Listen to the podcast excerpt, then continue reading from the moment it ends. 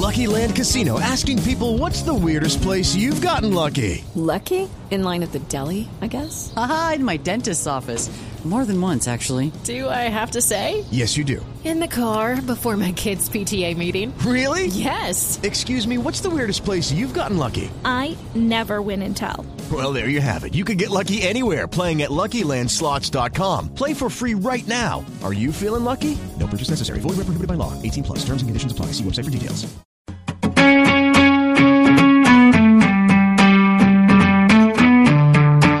Desde este momento, Colombia está al aire. Mañanas Blue con Camila Zuluaga.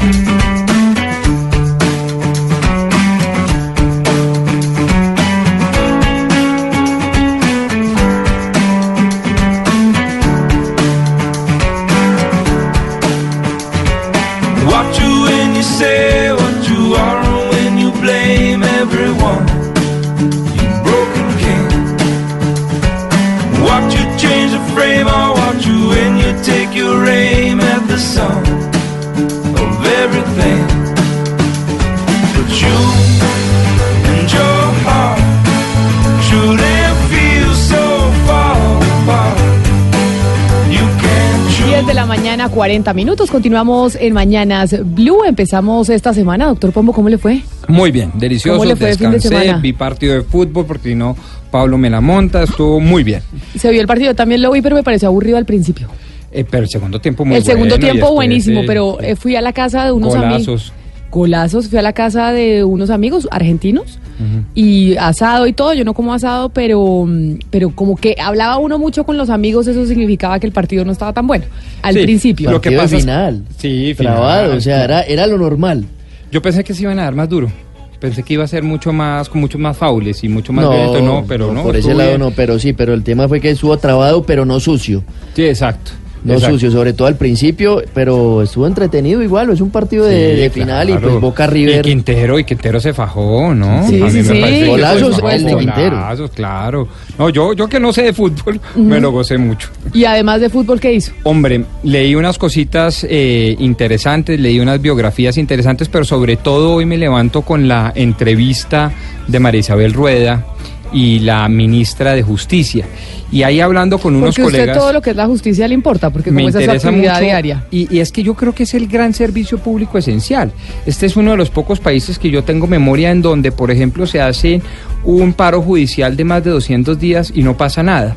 Y se para cuatro días a Bianca y es un revuelo nacional. Entonces preferimos tener transporte aéreo de una de las aerolíneas y no justicia. Pombo, siempre se habla que en Colombia hay 90% de impunidad. ¿Ese, ¿Esa cifra, Esas cifras es, son ciertas, es acertada son- o cuál es exactamente la cifra de impunidad que tenemos en Colombia?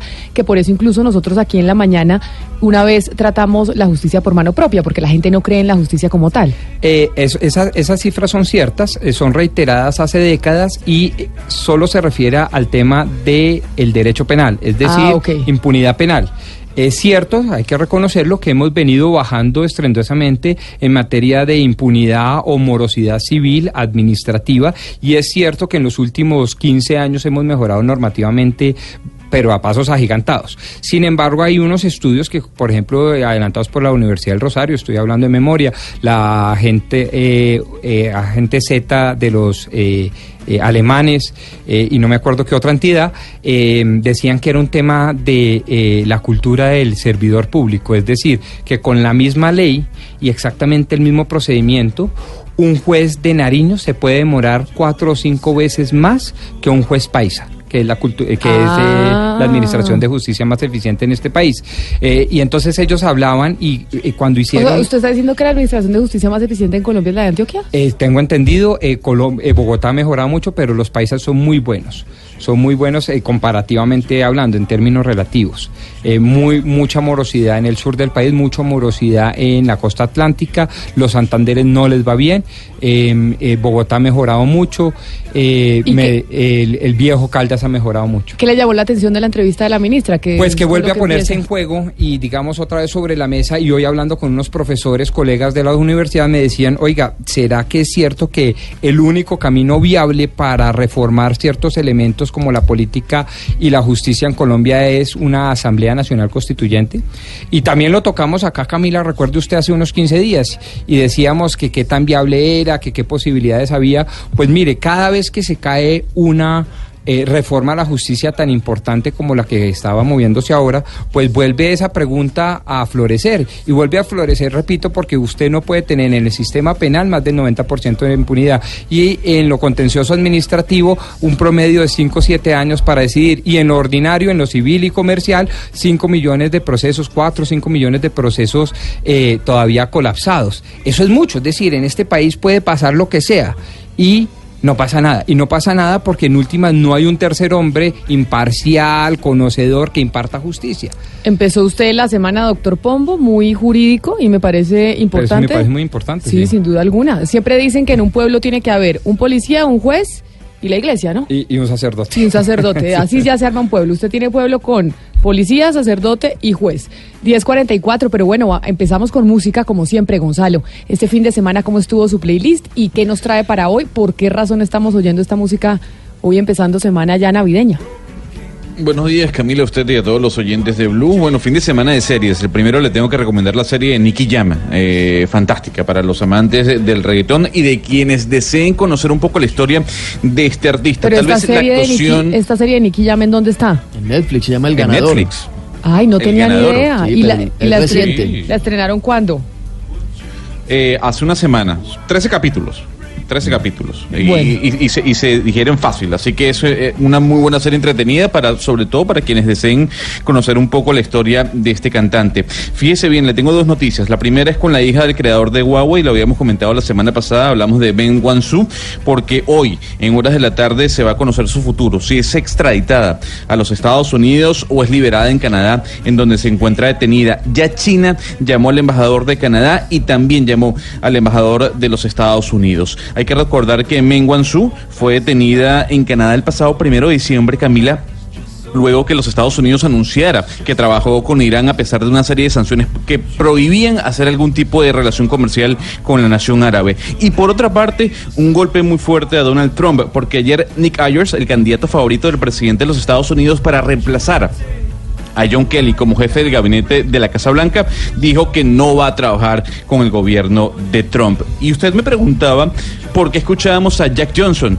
Jack Johnson es uno de los eh, músicos que más apoya el cuidado del, del medio ambiente. Y hoy, precisamente vamos a colocar bandas, cantantes que estén a favor, que abiertamente apoyan el cuidado del medio ambiente. Y ya que usted está hablando de la hija del dueño de Huawei, esta empresa de telefonía de teléfonos tecnológica de la China, este fin de semana obviamente en los medios de comunicación internacional es la noticia más importante. Y ahí Pombo, usted que es abogado y, de- y le gusta mucho la cultura norteamericana, uno ve la foto de ella y usted coincida, no sé si coincide conmigo Gonzalo cuando ha visto los noticieros internacionales, no hay foto, sino el dibujo que hacen en los tribunales. Sí. Entonces, lo Sí. que uno ve de El ella retrato hablado. el retrato. ¿Por qué se hace retrato y no foto en Estados Unidos? Bueno, ahí de pronto me, corcha, pero digamos yo hago una reminiscencia relativamente histórica y es que eh, pues hace muchos años no existía la fotografía y los registros fotográficos eran la excepción y no la regla. Eh, hoy en día no, pues naturalmente un millennial me está oyendo estas palabras y dice, pero, pero ¿de qué época está hablando? Pues no hace, no hace mucho. Entonces el retrato hablado constituía una forma de identificar al reo, una forma de identificar a quien se le va a impartir justicia. Y fue a través de eso que se empezaron a divulgar a través de los, tablo- de los tabloides, pues eh, de quién se estaba hablando. Uno de los retratos más sonados e históricos fuera el de O.J. Simpson. Claro que ¿sí? también, ya que Gonzalo viene con series, también hay serie de O.J. Simpson en, net- en Netflix. Entonces ese es como el, como el antecedente, es una cuestión de eminente tecnología, pero había que identificar lo mejor posible al investigado como garantía del investigado. Claro, pero ¿por qué razón hoy en día que hay tecnología para las fotos se sigue haciendo? No, yo, yo creo que yo creo que el sistema debe compartir las dos, pues no soy conocedor, eh, pero pero yo creo que ellos son muy, pues en, en su cultura muy tradicionalista deben seguir manejando el retrato hablado, pero pero estoy seguro pues que las fotografías y el sistema digital obviamente es, es lo que prima. O.J. Simpson es una serie que usted se la vio, Gonzalo. No lo he visto. Muy es buena, buena, me la serie, pero lo que pasa es que nos vamos a quedar colgados nosotros, o sea, todos los libros que hay que leer porque vienen y recomiendan en esta mesa. Una serie cada semana, entonces ya Narcos empecé. Y ahora la de Nicky Jam, 13 capítulos, dijo usted, ¿no? Sí, 13 capítulos. Grabada en Camila, pero Medellín, se ¿no? También, fácil. en parte. Grabada en Medellín en, en- en México. parte, a partir del capítulo 10. Sí. Bueno, voy a ver si, si hay tiempo. Sí, porque es que no, tantos libros, tantas series. Yo voy con la serie de México, la de Narcos México, ahí voy empezando. Yo también voy empezando. 10.48 minutos y ya que estaba hablando Pablo y Gonzalo de Medellín, nos vamos para la Tierra Paisa, precisamente Ana Cristina. ¿Cómo le fue el fin de semana y con qué arrancamos hoy? Hola Camila, muy buenos días a todos. Muy bien, un fin de semana eh, muy agitado porque es pues el de los primeros fines de semana de diciembre que siempre, sobre todo a las mamás nos toca correr como unas locas. Pero muy bien, todo muy bien. Hoy hay que recordar que se cumplen 70 años de la aprobación de la Declaración Universal de los Derechos Humanos por la Asamblea General de las Naciones Unidas. Recordemos que el artículo número uno y el más conocido es el que dice todos los seres humanos nacen libres e iguales. Este texto tiene 30 artículos, ha sido traducido a más de 500 idiomas, pero parece que no ha sido bien entendido, Camila y oyentes, porque según el más reciente reporte de Indepaz, entre enero y noviembre en Colombia han sido asesinados 226 líderes sociales y defensores de derechos humanos en 112 municipios del país.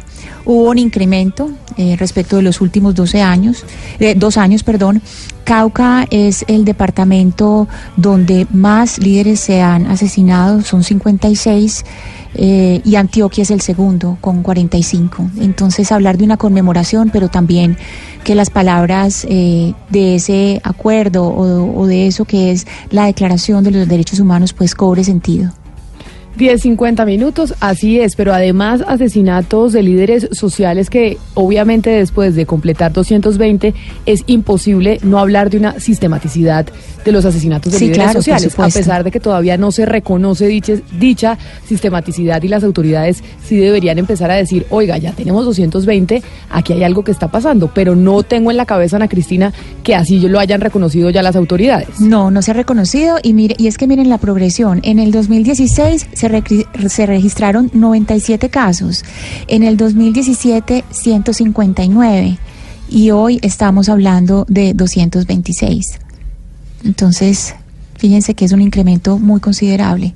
Y sobre el particular hay una excusa que me parece más excusa, o no a vos, hay una razón que me parece más excusa y es la siguiente, es que eh, las autoridades tratan de decir básicamente que como quiera que no hay una, eh, eh, eh, digamos, una causa común homogenizadora y no se puede identificar claramente el perpetrador, entonces la sistematización pues se da en, el lugar de las víctimas, pero no en de los victimarios, Camila. Entonces es una, repito, es un argumento que desde el punto de vista filosófico me parece un poco endeble porque la sistematización de los, de los crímenes eh, no debe juzgarse solo por poder identificar a las causas no objetivas y a sus perpetradores.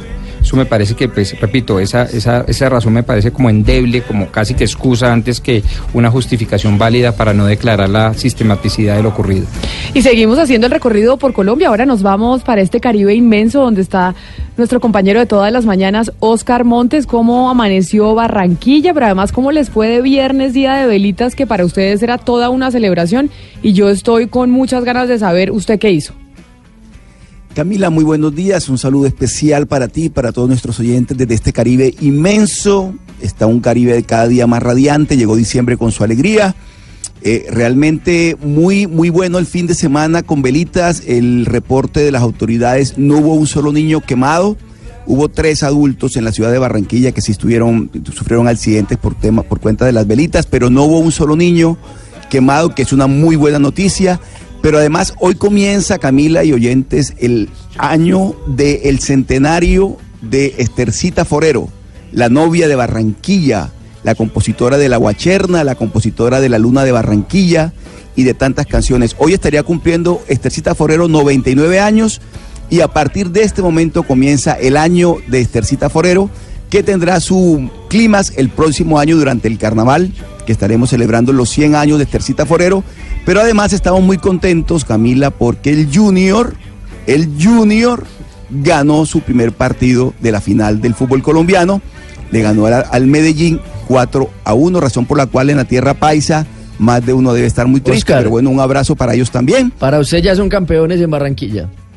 No, no, no, no, no, no, no, no, no, no, no, no, no me meta en ese lío. no, no, es la pregunta, es no una vamos mal, no. pero no vamos mal. Pero un No, 4 no, 1 es un una 4 1 ventaja- amplia. No, no, no, pero a ver, a ver, no, no, es que usted me va a meter a mí en un lío con mucha gente que, con mucha gente que quiero además. Eh, pero un 4-1 sí me da a mí cierta tranquilidad. Digo, 4-1, no somos campeones. Nunca se ha remontado 4-1. una ventaja de tres goles en una final de liga. Sí, 4-1. ¿Verdad? Yo sí me sentiría muy campeona si yo fuera el Junior. Pero mire que Junior Yo ya sí me sentiría campeona. Junior precisamente ya sufrió en el año No, no, no, 2004 no, no, contra Nacional. mire, Ganó eh, 3-0 en Barranquilla y en el último minuto empató en Medellín contra Nacional. 5-2, No hay que ¿se acuerda? Después y de este- penales ganó, pero... Este, Pablo, este es un dicho muy paisa. No hay que ensillar eh, las, Las bestias, bestias. Las bestias antes de montarlas. Sí, no, Entonces, eh, yo prefiero por ahí, por ese lado, pero quiero decirle que estamos tranquilos, estamos muy contentos y porque además este miércoles el Junior vuelve a jugar otra final en Brasil contra el Atlético Paranaense, que aquí en Barranquilla empató 1-1 y esperamos que se le dé la vuelta en el, ma- el marcador en, en Brasil. De tal manera que el- la región Caribe, en este Caribe inmenso que nos quiere tanto y que queremos tanto, eh, hay muy buenas noticias también. Buenas noticias y además porque cuando yo estaba allá en Barranquilla, Oscar, usted me comentaba cómo en Barranquilla por lo menos, sí el, el ánimo de la ciudad depende mucho de cómo le vaya al Junior. De Junior, sí, eso es verdad. Porque eso, eh, por es. ejemplo, en, en Antioquia o en, eh, o en Cali, pues digamos como le vaya a la América, no sé si eso No, y es que influye además en el ánimo de la gente. Cali, Medellín, El Bogotá, estado hay dos ánimo- equipos. En Barranquilla el es el Junior y no hay más. Claro. Claro, y en, en Barranquilla y en la región Caribe realmente, Claro, digamos, bueno, ahora sí. el Unión Magdalena, el padre está feliz, el padre Linero y todos estamos muy contentos, subió el Unión, eh, pero es el Junior, el Junior es el, el equipo emblemático de la región Caribe, pero además de verdad el estado de ánimo de la ciudad, Camila, como te lo comenté, depende del Junior, es una cosa que a mí también particularmente me impresiona. Sí, porque Álvaro tampoco puede Cepeda- depender el estado de ánimo, de una ciudad, de un equipo de fútbol, De una pues ciudad, imagínese. de un Pero mire, fútbol. el que pasa es que Pero también mire, Álvaro, muy cerca de hacer historia, Oscar, porque ese, ese doblete Liga Sudamericana lo- no lo ha logrado nadie. Y van bien en por do- los dos. De pronto esta, este año la octava estrella y la primera estrella internacional del equipo llega. Pero además le quiero contar algo a propósito del estado de ánimo de la ciudad con relación al equipo. Mire, Álvaro Cepeda Zamudio, el cabellón Cepeda del grupo de Barranquilla, ese gran escritor que hemos tenido nosotros que estuvimos en el Caribe, decía que el Junior era, entre comillas, la querida de los barranquilleros. Es decir, el gran amor de los barranquilleros sigue siendo y ha Pero- sido siempre pero el cuando- Junior a de Barranquilla. vámonos, vámonos con el lenguaje, vámonos con el lenguaje, Oscar. Cuando uno dice la querida de los barranquilleros, ¿hace referencia a qué? ¿Al amante, a la moza? ¿O qué significa la querida en La eh, querida, la querida la- es, es la amante, es Pues la claro, porque no es la principal, pues cómo va a ser, obviamente Bueno, uno tiene eso- su señora y pero la Álvaro querida Cepeda decía que el Junior es simbólico, es simbólico. Pero por favor, claro. estoy, estoy, me, me refiero a la expresión que utilizaba el Claro. caballero Cepeda y ustedes están dispuestos a meterme a mí hoy en No, más de no, un no, yo lío estoy con usted, Oscar. cuenta- Yo estoy con usted. de lo que estoy diciendo. Un equipo no puede ser la principal, ergo es la querida. Muy bien. Es la querida. Sí. Muchas gracias, doctor Pombo. Se le agradece ese salvavidas. Como aquí el costeño y el cachaco, cómo se ayudan ellos mutuamente, Sí, sí, siempre rescatan pero eso uno es al otro, histórico desde Rafael Núñez y la regeneración.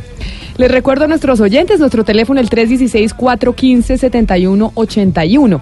Esa es nuestra línea de WhatsApp, ahí se comunican ustedes con nosotros porque cuando Colombia está al aire, aquí en Mañanas Blue nos encanta oír sus opiniones. Y hoy, como lo comentábamos desde más temprano, vamos a hablar del medio ambiente. Pero el medio ambiente teniendo en cuenta las bolsas plásticas, porque desde hace algún tiempo nos empezaron a cobrar a los colombianos las bolsas plásticas en los supermercados, una especie de impuesto para de- desincentivar el uso de las bolsas plásticas que le hace mucho daño al medio ambiente. ¿Qué ha pasado con ese impuesto? Es lo que vamos a averiguar ahora más adelante. Y por eso la pregunta para ustedes es, ¿todavía ustedes compran bolsas plásticas cuando van a hacer mercado? ¿O usted lleva la de tela? ¿Usted lleva, usted hace mercado, Pombo, o no? Yo no hago mercado. Entonces ni le pregunto, Ana Cristina, ¿usted cuando hace mercado lleva las de tela o compra las plásticas? Absolutamente siempre de tela. Siempre Siempre, de y desde tela. hace mucho tiempo, antes de que estuviera la medida.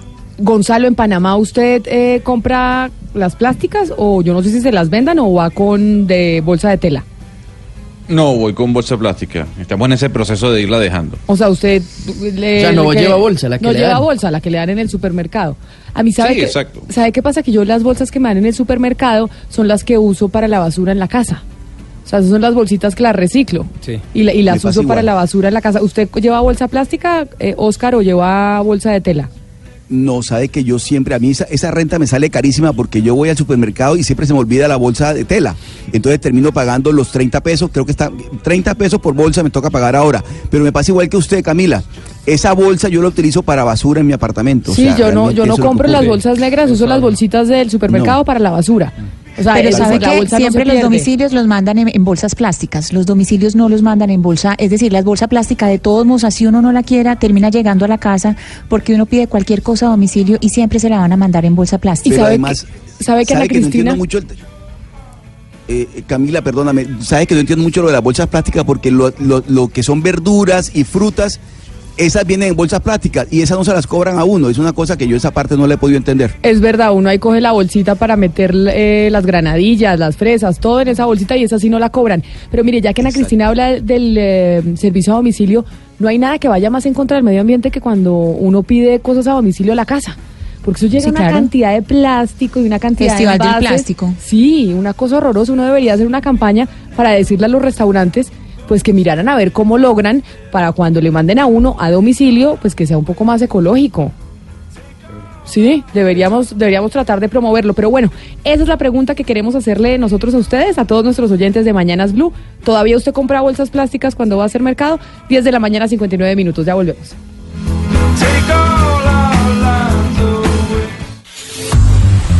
De la interpretación de los hechos en diferentes tonos. Mañanas Blue. Mañanas Blue. Colombia está al aire. No hay nada oculto cuando Mañanas Blue investiga.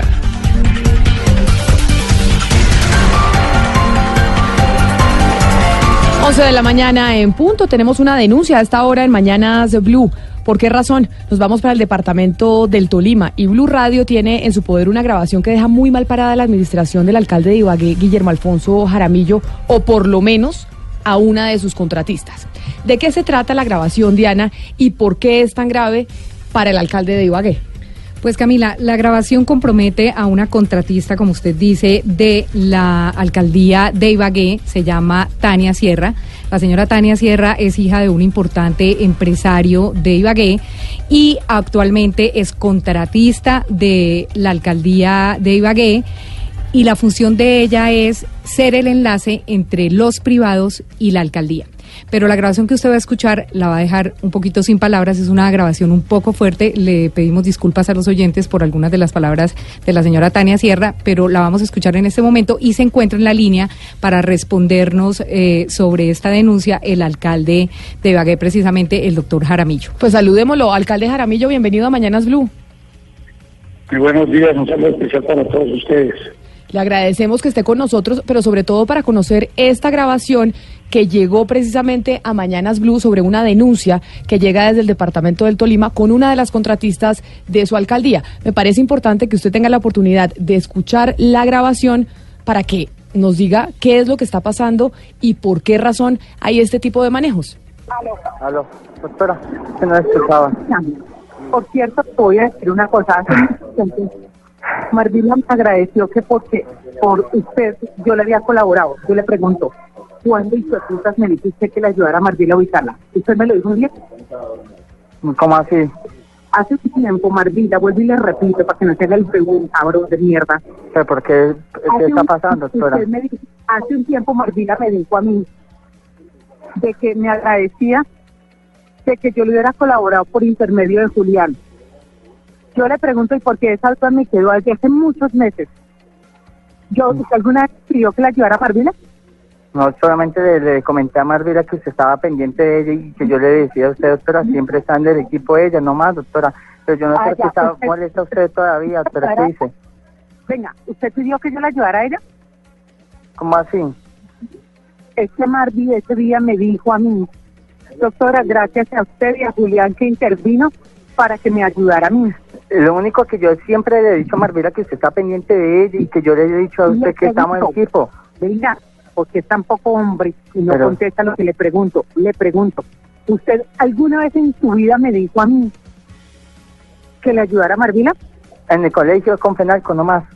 Nada más. No, idiota. Le pregunto, ¿usted alguna vez me dijo que le ayudara a usar a Marvila? ¿Se Sí, quiere ganar a María? No, yo por qué me tengo que ganar si eh, todo el mundo sabe que, que gestiona y ayuda es usted, doctora, yo no soy nadie. Ok, como no es nadie, yo le pido, no me vuelva a escribir, no me vuelva a mandar sus mensajes ridículos. Yo no soy su madrina, mucho menos voy a ser la madrina de su hijo, que van a ser o loco o perro como es usted y como es la mamá, un loca y un perro. Yo le quiero pedir el favor, sígame retando, siga buscando quién se proteja, vamos a ver quién puede más. No, doctora, yo nunca, yo sé quién soy yo. ¿Quiere que lo joda? No, doctora, yo no quiero eso. denuncia, Coma mierda y puta.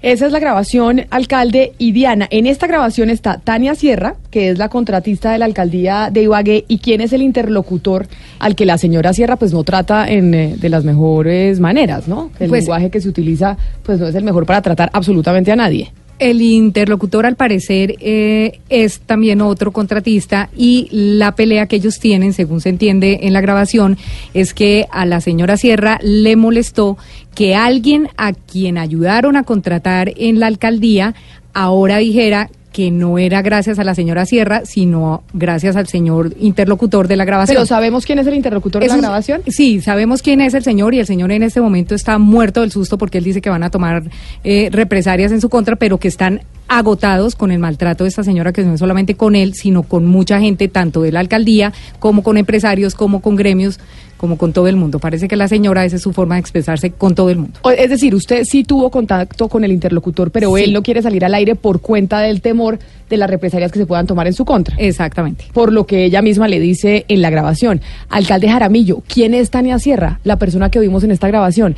¿A qué se dedica en su administración? Pues en primera instancia quiero decir que me parece terriblemente grave que, que un funcionario, sea quien fuere, utilice este vocabulario y menos esté amenazando a cualquier otra persona, ¿no? De ninguna manera podemos concebir esta, esta situación.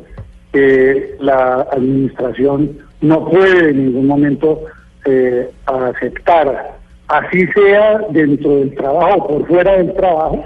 Aquí hemos tomado medidas muy claras y definitivas con contratistas cuando eh, así no sea en el, en el trabajo, actúan de manera eh, no correcta ni ética y hemos tomado esas determinaciones. Algunos muchachos, por ejemplo, tuvieron un problema de tragos, eh, tuvieron un enfrentamiento con la policía, entramos a solucionar los problemas, los suspendimos, hicimos lo que tenemos que hacer. Aquí queremos que todos los funcionarios sean correctos y creo que eh, estoy terriblemente sorprendido de la forma como eh, encuentra uno esta grabación y, y creo que aquí no hay, no hay nada más que decir que esto es oprobioso, maltrato, una situación que no puede suceder en ninguna administración. Por supuesto, yo no puedo responder por, por la situación de, de un funcionario. Ella en este momento tiene un contrato y es una contratista, es una contratista, no tiene mm, más que un- es un enlace con los empresarios de la ciudad y, y no tiene por qué de ninguna manera estar Alcalde. actuando en situaciones que no le corresponden.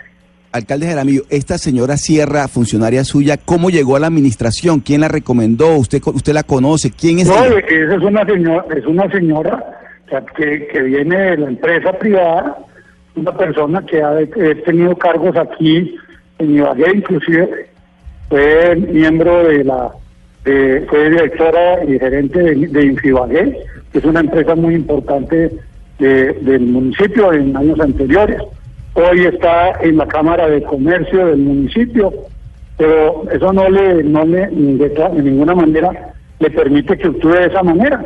Me extraña la conducta de ella, no estoy en nada de acuerdo con eso, pero no se puede juzgar una administración por un hecho aislado de una persona que comete actos irregulares. No, ni ¿No más, es fal- cierto? ni más faltado, doctor Jaramillo, que vamos a juzgar a la administración suya por cuenta de esta grabación, pero sí nos parece muy delicado y por esa razón quiero que usted nos explique cuando ella dice, cuando usted dice que ella es una contratista de la alcaldía y que es el enlace entre los empresarios y la administración, quiere decir que ella hace qué?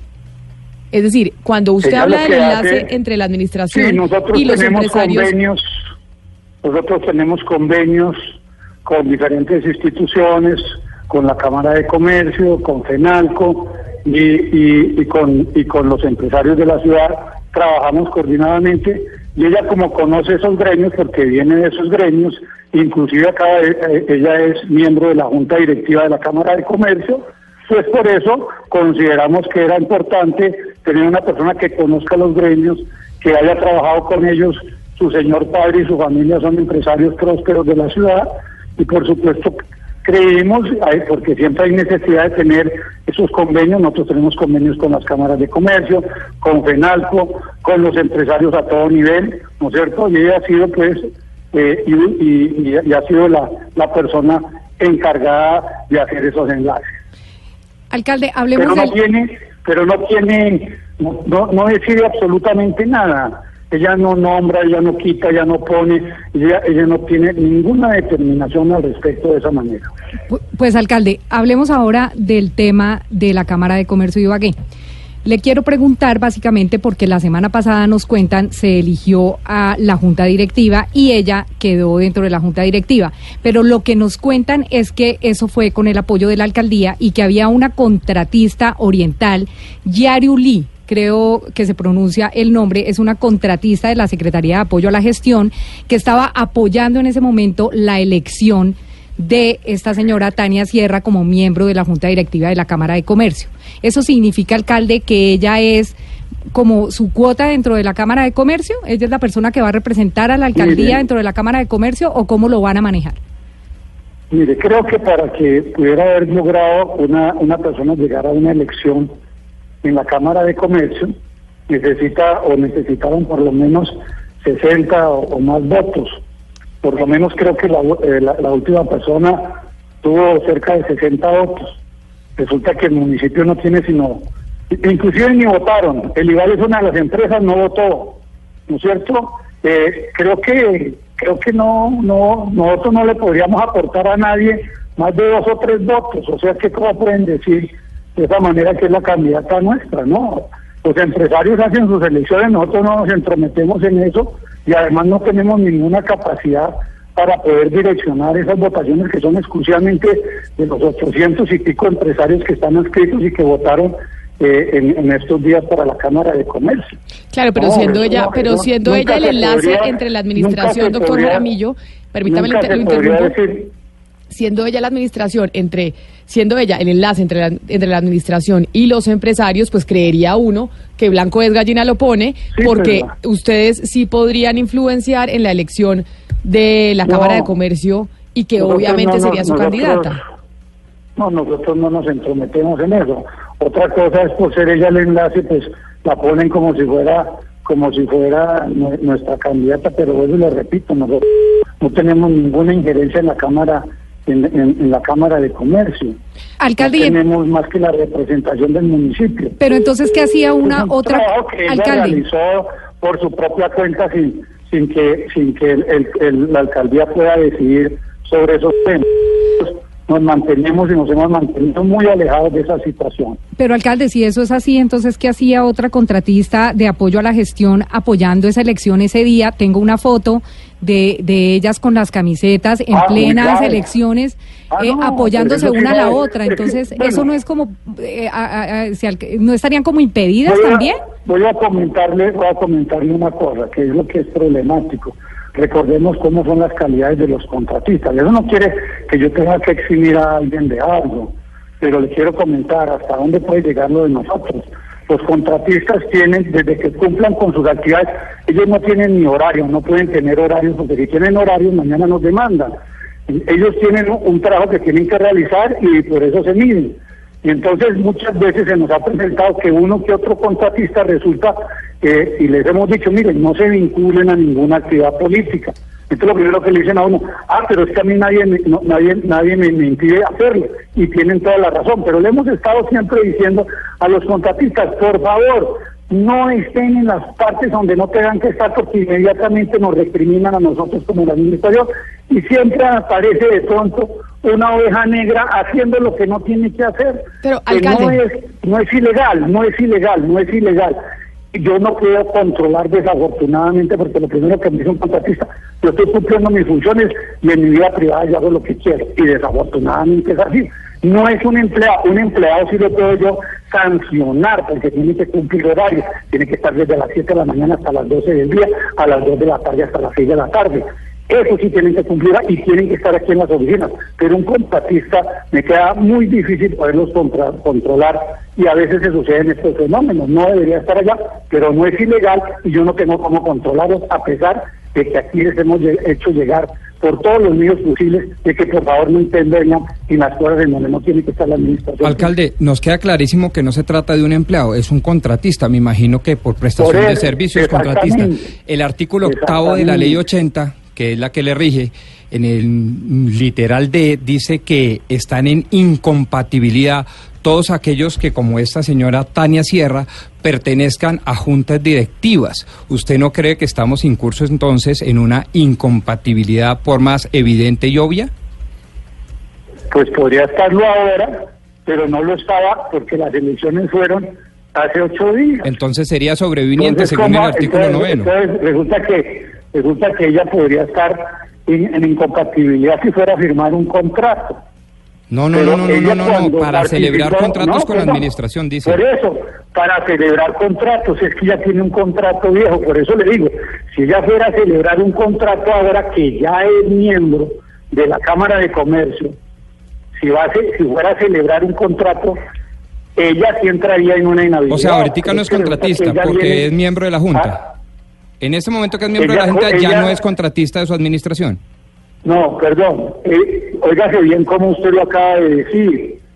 Para celebrar contratos, para celebrar Por eso, y ella celebró el contrato Ella de no prestación de podrá servicio con su administración. Lo celebró hace lo celebró a principio del año de este año. Entonces estamos en Lo inhabilidad sobreviniente. este año. Es lo que le estoy diciendo. Entonces- es que estoy aquí con la norma enfrente. Cuando ella, cuando ella vaya a asumir, óigase, cuando ella vaya a asumir, porque no se han posesionado todavía la Junta Directiva nueva, no se ha posesionado.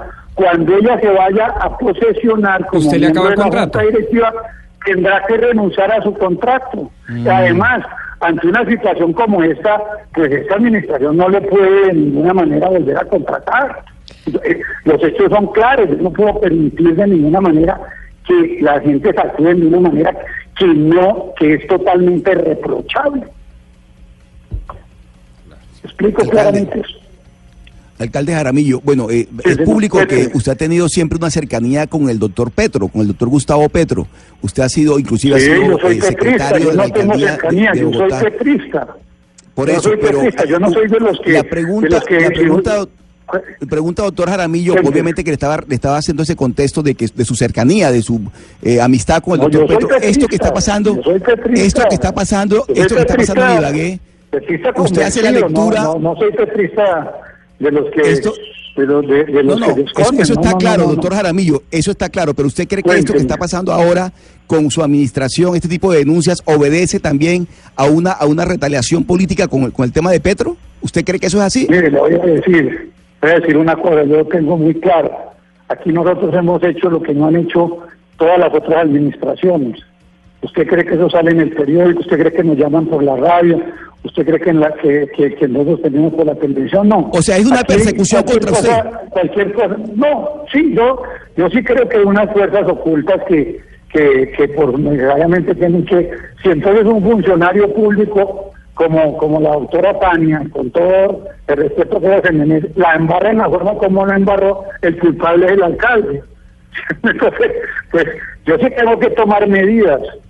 Y yo Alcalde. ya las voy a tomar, pero yo no soy responsable de los actos que personas ah, eh, eh, eh, eh, hacen eh, en forma particular. Yo Alcalde Jaramillo, sin duda alguna, pero lo que sí llama la atención es que una persona que es contratista de su administración, que tiene una un papel tan importante como ser el enlace con los empresarios y la administración, tenga la capacidad de poder amenazar y hablarle a una persona de esa manera como escuchamos en la grabación. O sea, ¿cuál es el poder que tiene esta señora que puede decirle a una persona que lo deja sin No. trabajo o que, o, que, o que no se vuelva a meter con ella? Y empezamos a ver esas dinámicas que se ven a nivel regional, incluso también en Bogotá, en donde hay una persona muy poderosa que puede bloquearle el trabajo a las otras. Es que eso es lo grave, que exista una persona que No, no. pueda decirle a otra que es que como usted se metió conmigo, yo lo voy a bloquear y no lo voy a dejar trabajar y, y- y lo amenace. Entonces, ¿cuál es el Esas poder que se le ha que a esa señora en la administración para que pueda decir algo semejante y que el denunciante, quien aparece en la, en la grabación, no pueda salir en los micrófonos porque está muerto del miedo?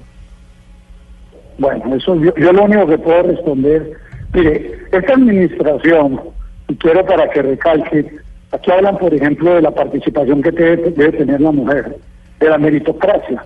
Esta administración, la mitad de la administración es por meritocracia, le puede constatar a la gente. Yo ni siquiera los conocía, gerentes, secretarias y secretarios.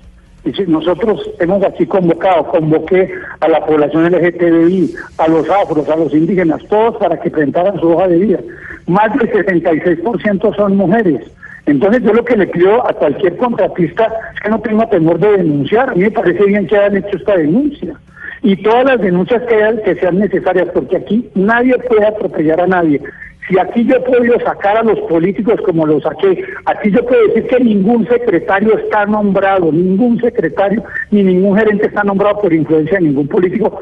Todo lo contrario que era antes, aquí todo lo habían repartido, aquí era la, la repartija, el clientelismo, los piratas que llegaron acá y se repartían, cada grupo político tenía un secretario y hacía lo que quería. La secretaría, aquí es totalmente contrario. Aquí han entrado, vuelvo y repito, la mitad de los secretarios inherentes son y todos logrados por meritocracia. Más de 850 hojas de vida fueron explicadas y mejoradas. Y por ejemplo, los, eh, en, en- en lo que era de deportes, los deportistas escogieron y revisaron y me entregaron cinco, cinco hojas de vida. Cultura, me entregaron cinco hojas de vida de, más de, de, de- de 95 personas que revisaron y miraron. Así escogimos la mitad de la administración. Entonces, al que, el que crea que tiene poder aquí de ir a reprender o amenazar a alguien, que inmediatamente nos lo informe. Esa información que ustedes me acaban de dar indu- me, interesa, lógico, me crea, crea un problema porque siempre le echan la culpa al alcalde, pero me parece y, y muy importante porque van a saber con mucha claridad que ningún contratista puede ser amenazado de nadie, porque no es sino que vengan aquí. Aquí le costan a muchas personas que vienen y dicen... "Mire, Señor alcalde, este pero- pero precisamente usted acaba de decir- estas- Sí, señor alcalde, usted acaba de decir, discúlpeme, que va a tomar unas medidas, ya que ya mismo anuncia que Ah, va a tomar medidas. no, ¿Cuándo la las va a la tomar? no ¿Qué puede- medidas va a tomar y cuándo doctora- las va a tomar, señor alcalde? Porque es que entra diciembre y en diciembre todo se va perdiendo. No, es que ya el contrato ya se termina. Ya no hay más contratos. Ustedes los contratos, todos los contratos los de prestación de servicio quedan terminados ya aquí en diciembre. Entonces, cuando usted dice tomar medidas, ¿quiere acaba- decir exactamente qué? Sí, que ya no, que no va a haber, que ya no, que ya no podrá ser más contratista de esta administración.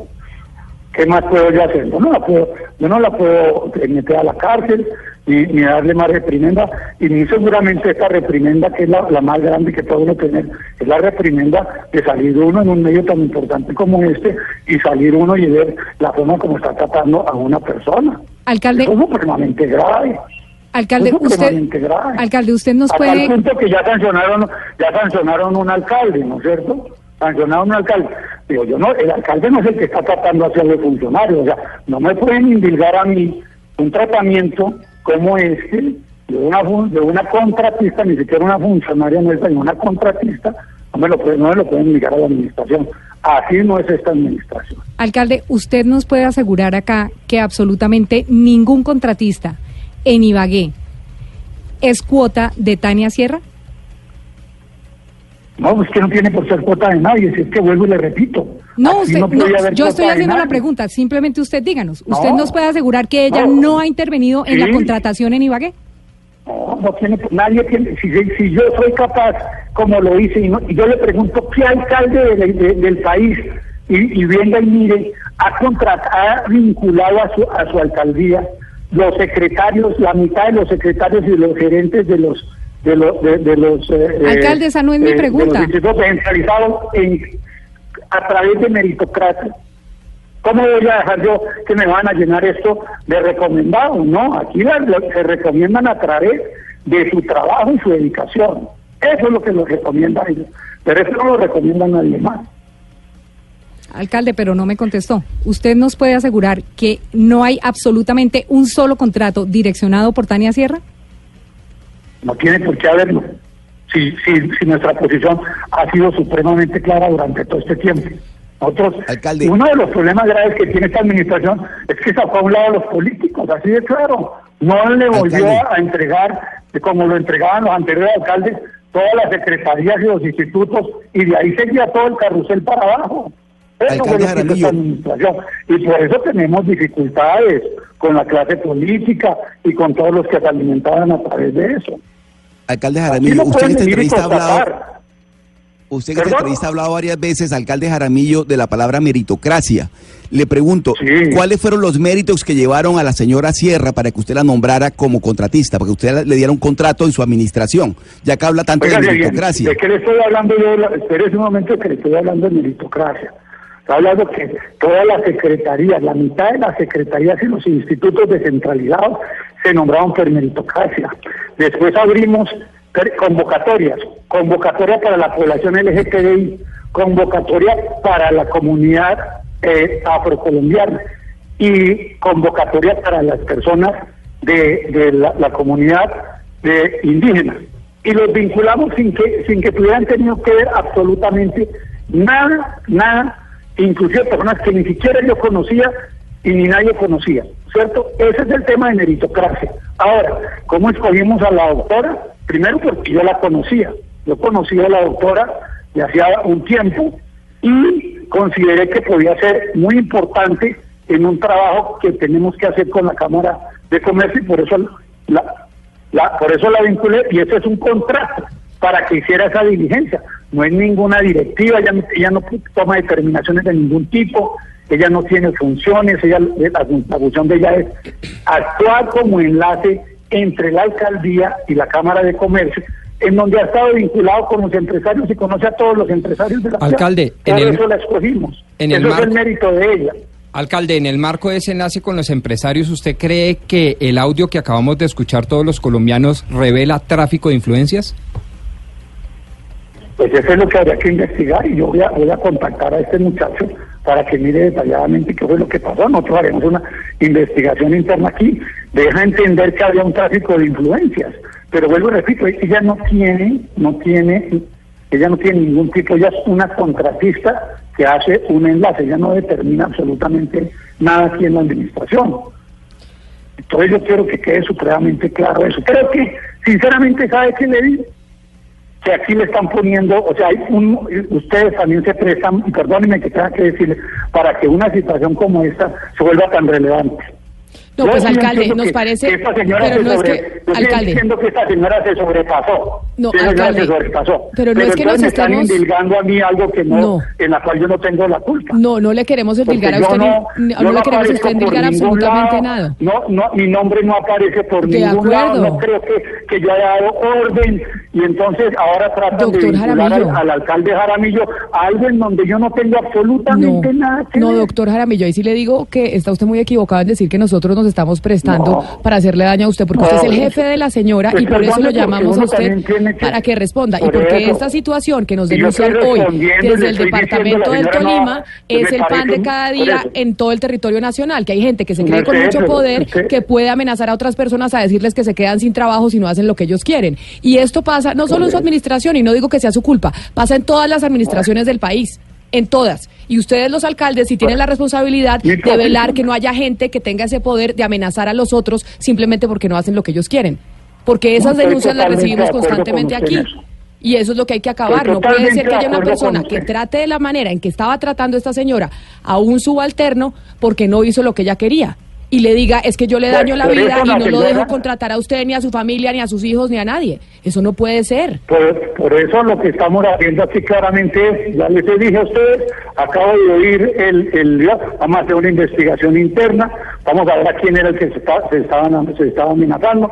La señora no va a volver a tener un contrato aquí, queda proscrita para mientras esta administración no puede tener un contrato más acá y queda totalmente desvinculada de esta administración porque considero que los actos que ella hizo no son de ninguna manera aceptables ni aquí ni en ninguna parte.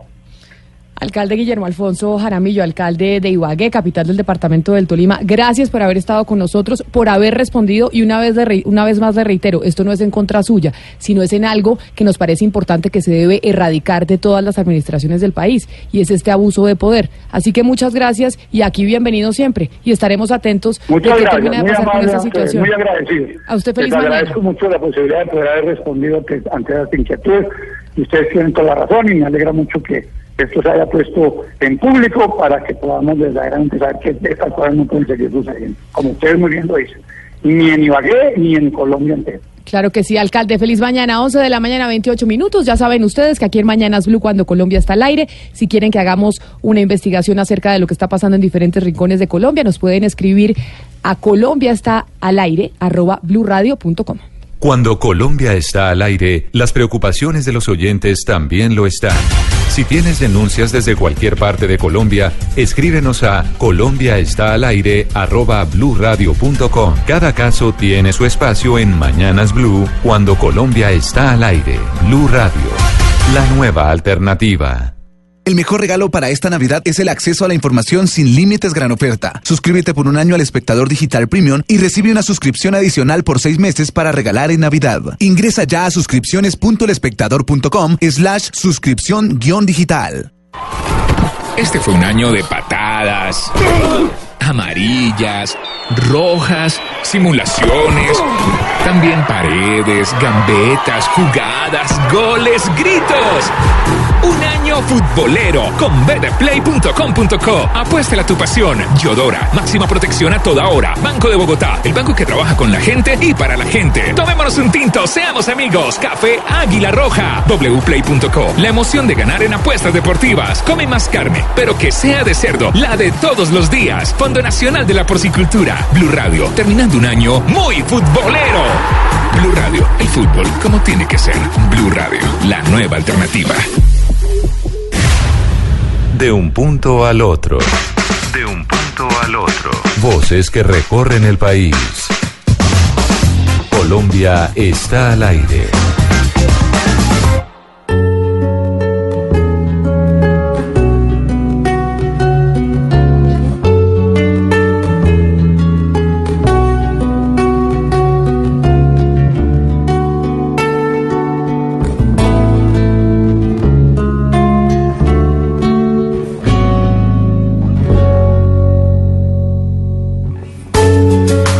The cards as a meditation. And those he plays never suspect. He doesn't play. 11 de la mañana, 31 minutos. Y como hoy estamos ambientalistas, Gonzalo, yo no sabía que Sting era ambientalista también. Sí, sí, es así, eh, Camila. Él ha apoyado diferentes organizaciones. Ahí apoyó una organización muy famosa llamada SOS Amazonas y ha grabado diferentes canciones o versiones de sus clásicos, los clásicos de Police, para este tipo de fundaciones. Sting, ayer investigando sobre la materia ambiental, es uno de estos personajes que de alguna u otra forma apoya a que se cuide el medio ambiente. Es importante decir, además, Camila, que estas canciones los oyentes las pueden encontrar en nuestra cuenta de Spotify. Colombia está al aire. ¿Y cómo vamos en nuestra cuenta de Spotify? ¿Cómo van los eh, seguidores? Yo este fin de semana oí su, mm, su lista, ¿sabe, Gonzalo? Este fin de semana estuve oyendo Spotify, Colombia está al aire y oí em, música urbana. Muy bien, muy bien, Camila. Vamos muy bien. 202 seguidores hasta las 9 de la mañana antes de comenzar el programa. Espero que esta semana aumente y aumente cada vez más. Falta colocar la lista de salsa y actualizar con unas canciones, pero ya los oyentes Ah. pueden escuchar la, la lista completa. Ah, es que está quedado usted con la actualización. O sea, es decir, quedado, todavía no está la música eh, completa de la semana pasada. El tema de Netflix me ha quitado mucho tiempo. Las velitas. El tema de Gonzalo Netflix ha quitado tiempo. ¿Y sabe qué? Este fin de semana eh, oí también mucha salsa por cuenta de- del viernes. Y me monté en muchos eh, vehículos amarillos en Bogotá y estaban oyendo salsa también. Así que me sentí muy feliz. No se le olvide meter esa lista ahí porque es importante. Y un vallenato ¿Cómo no, un señora? clásico y verá cómo se le dispara la lista a Gonzalo. Allá los seguidores de clásico Oscar y verá cómo se le dispara esa lista. Hermano Zuleta, algo así. Chiste con el vallenato. Y, y- y Gonzalo nada que le da gusto. No, no le ha- no le dar le ha puesto No, nada, vallenato. nada, no, eso es que me tiene castigado con ese Ah, tema. Todavía nada. No le ha puesto vallenato. Tenemos una noticia de última hora sobre la terna para fiscal ad hoc, porque había renunciado la magistrada Cabello, Margarita Cabello, sí. y entonces estaba el presidente pendiente de reemplazar ese nombramiento para que se pudiera elegir por parte de la Corte Suprema quién va a ser el fiscal ad hoc, que además va a trabajar gratis, para investigar el caso de Odebrecht. Imagínese Camila que nombró, acaba de, de revelarlo el presidente de la República, a Gilberto Orozco Orozco. ¿Quién es este hombre y, y cuál es su perfil, Isabela Gómez? Mire, Ricardo, en este momento se conoce, eh, el presidente Iván Duque anuncia a Gilberto Orozco Orozco, abogado de la Universidad eh, Libre y ex viceministro de Justicia, como el nuevo ternado para la elegida fiscal ad hoc. Él se une entonces y reemplazará a la magistrada Margarita Cabello.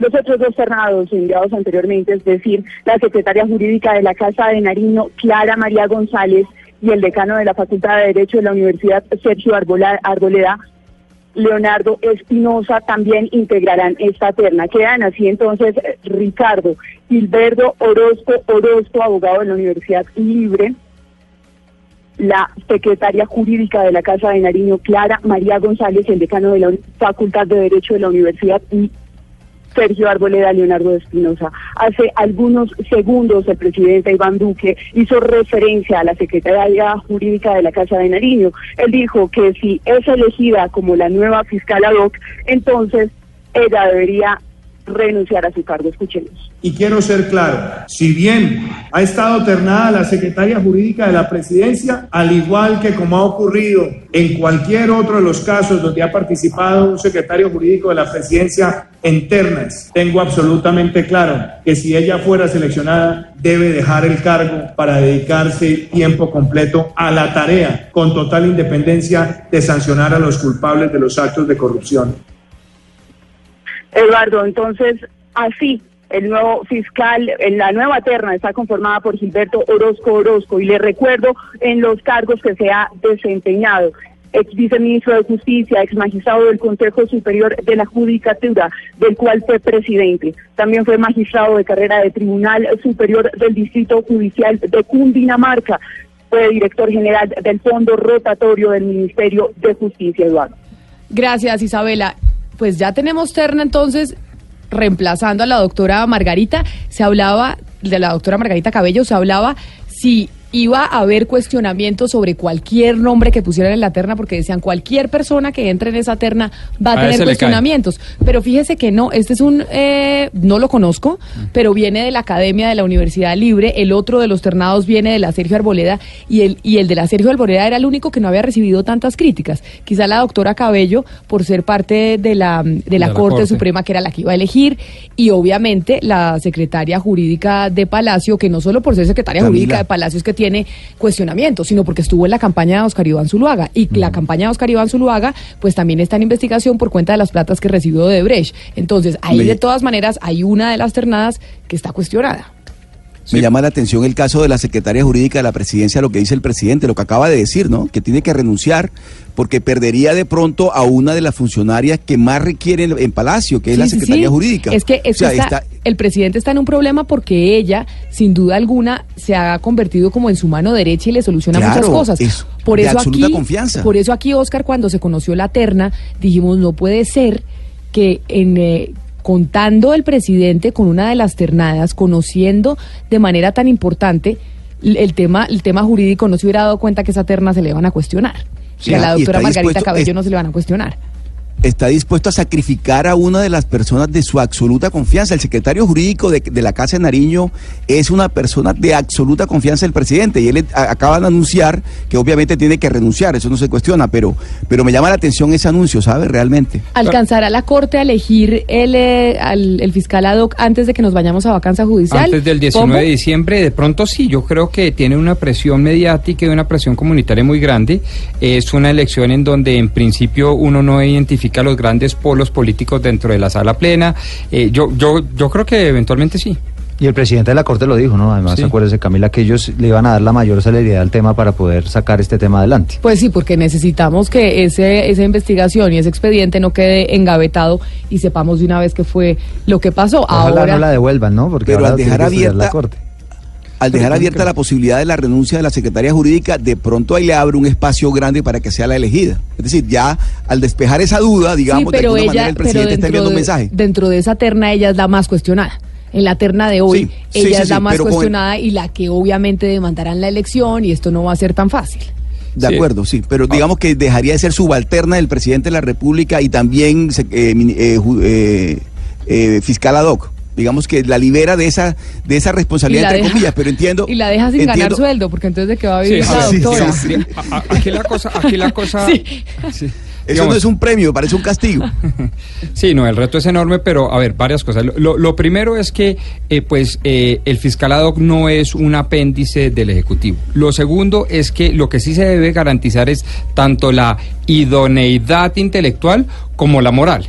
Y lo tercero es que terna externa en este país y en cualquiera otro, y obviamente sobre ella pueden llegar a llover una cantidad de críticas, como corresponde además.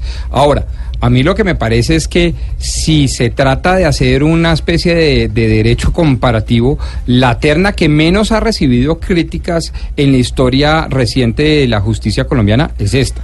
Y eso también hay que abonárselo. Es decir, Obviamente hay una crítica frente al, al, al exdecano de la Universidad Sergio Arboleda, que porque de allá viene el presidente, que además era Bueno, pero son- pero pero esas son críticas crítica, menores, siempre hay críticas. Yo digamos lo que creo es que el único medio, medio lunarcito es que la doctora fue asesora externa de la campaña de Oscar Iván Zuluaga, quien por demás todavía tiene vigente, aun cuando está en sede de la jurisdicción brasilera, no todavía colombiana en ese tema, sobre aportes que eventualmente pudieron llegar por Odebrecht vía Duda, Duda Mendoza. 11 de la mañana, 39 minutos. Entonces es la noticia de última hora. Ya se sabe cuál es la terna. No se cambió totalmente, sino simplemente se incluyó otro nombre para reemplazar a la doctora Cabello. En Mañanas Blue los escuchamos. Ah, ¿quién es este?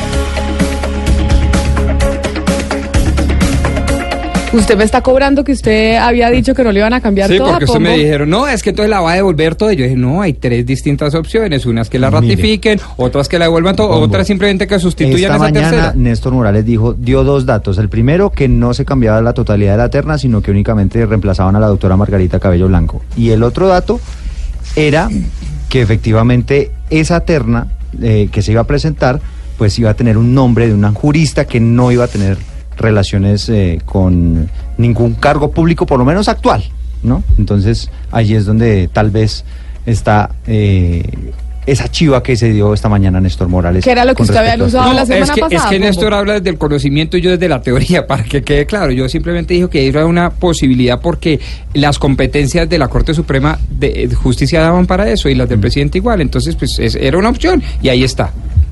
Pero hay otra opción que no se nos puede olvidar a pesar de la terna y es la opción de seguir exigiendo que el fiscal Néstor Humberto Martínez renuncie. Eso, es decir, nos pueden proponer ternas y de todo, pero creo que los ciudadanos tenemos que insistir en esa posibilidad porque es una persona con un conflicto de interés muy serio. Entonces, eh, hablemos de la terna y, todo lo que suceda con ella, pero que siga esa, eh, ese clamor ciudadano que creo que es completamente válido. Y muchos estarán en eso también, Ana Cristina, y demandarán la elección del fiscal ad hoc, y esto se dilatará y se dilatará aún más. Pero como hoy estamos medioambientales, por el tema de las bolsas plásticas que trataremos a las 12 del mediodía, vamos a oír a nuestros oyentes, porque les preguntamos si todavía están comprando bolsas plásticas cuando van a hacer mercado y que se comunican ustedes con nosotros a la línea de WhatsApp 316-415-7181. Y estos son los mensajes que nos han mandado.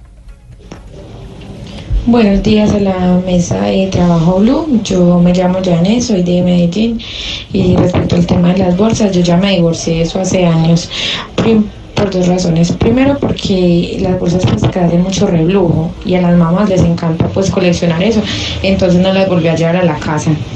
Y segundo porque no me gusta cargar nada en la mano, entonces siempre ando pues como con una mochila grande, con una maleta, un bolso y ahí voy metiendo pues todo lo que voy comprando. Feliz día, gracias. Feliz día también, ¿sí ve? Las mujeres son las que más hacen mercado, ¿no? Y por la representación de esta mesa de trabajo se da uno cuenta que el doctor Pombo no hace mercado. Vamos a ver qué más dicen los oyentes.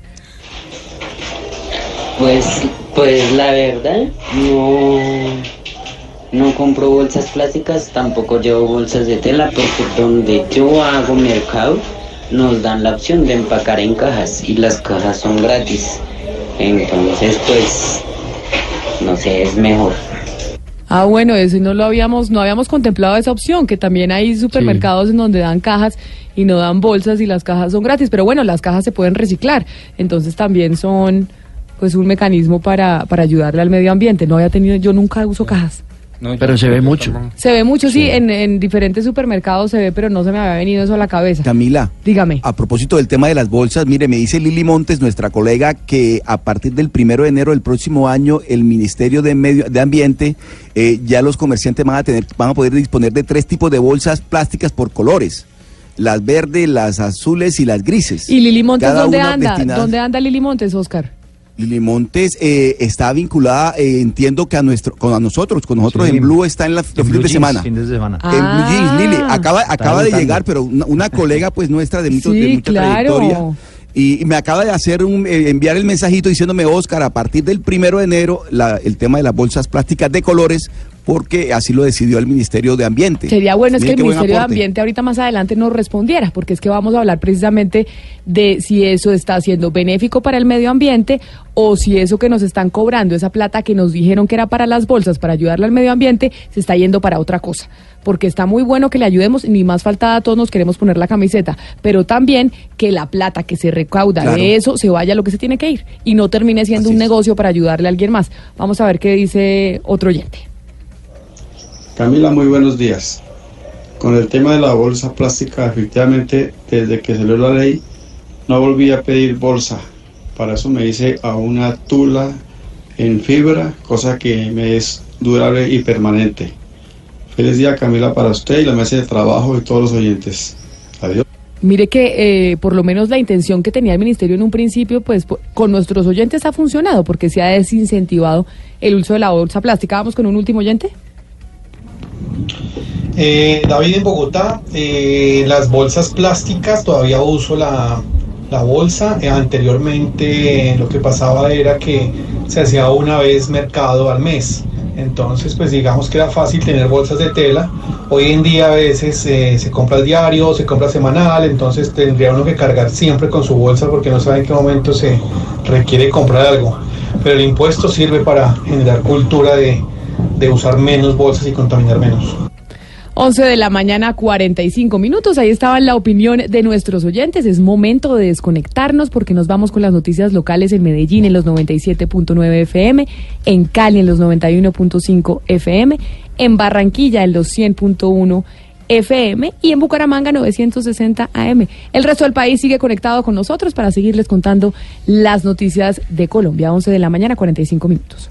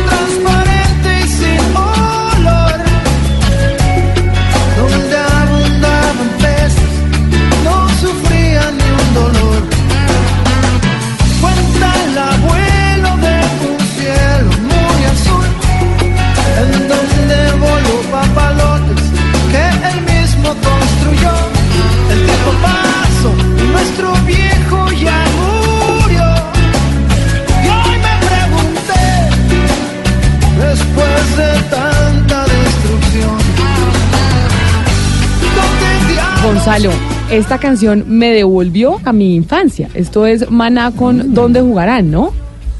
Sí, ¿dónde jugarán los niños? Es uno de los grandes himnos del rock en español, Camila, y además sobre todo porque ese álbum significó mucho para la agrupación liderada por Fer, que además déjeme decirle, es una agrupación que sin duda alguna siempre ha apoyado las causas en beneficio del cuidado del medio ambiente.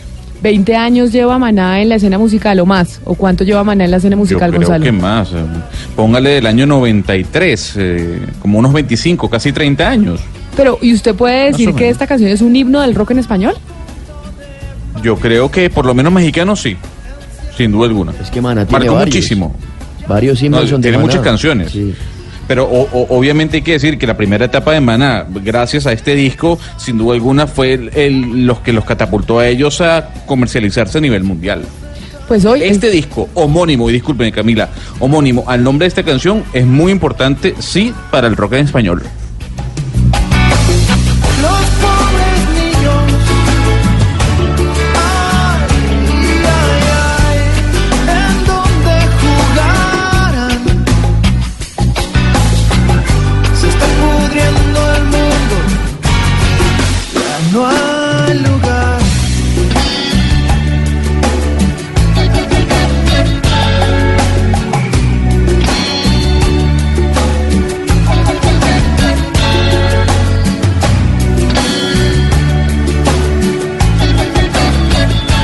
Momento de seguir recorriendo el país con la música de Maná y sabiendo qué está pasando con el- las noticias, porque como Eduardo está en cabina, nos llegó con el tema de la terna, con el trino del presidente Duque que lo anunció por Twitter. Oiga, ¿se da cuenta cómo están eh, cambiando las comunicaciones? Y eso pasó desde el presidente Barack Obama, ¿no? Sí. Que cambió, las comunicaciones eran unas antes de Barack Obama y otras después. Ahora, como incluso los mandatarios básicamente están utilizando las redes sociales, pues para dar a conocer la información. Sí, ya de los jefes sus- de prensa de Palacio eso pasan como un tercer nivel y eso porque cada presidente coge su, su y trina, su, su, su Pues le, le y trina- trina, le ¿no? trinan a él, ¿no?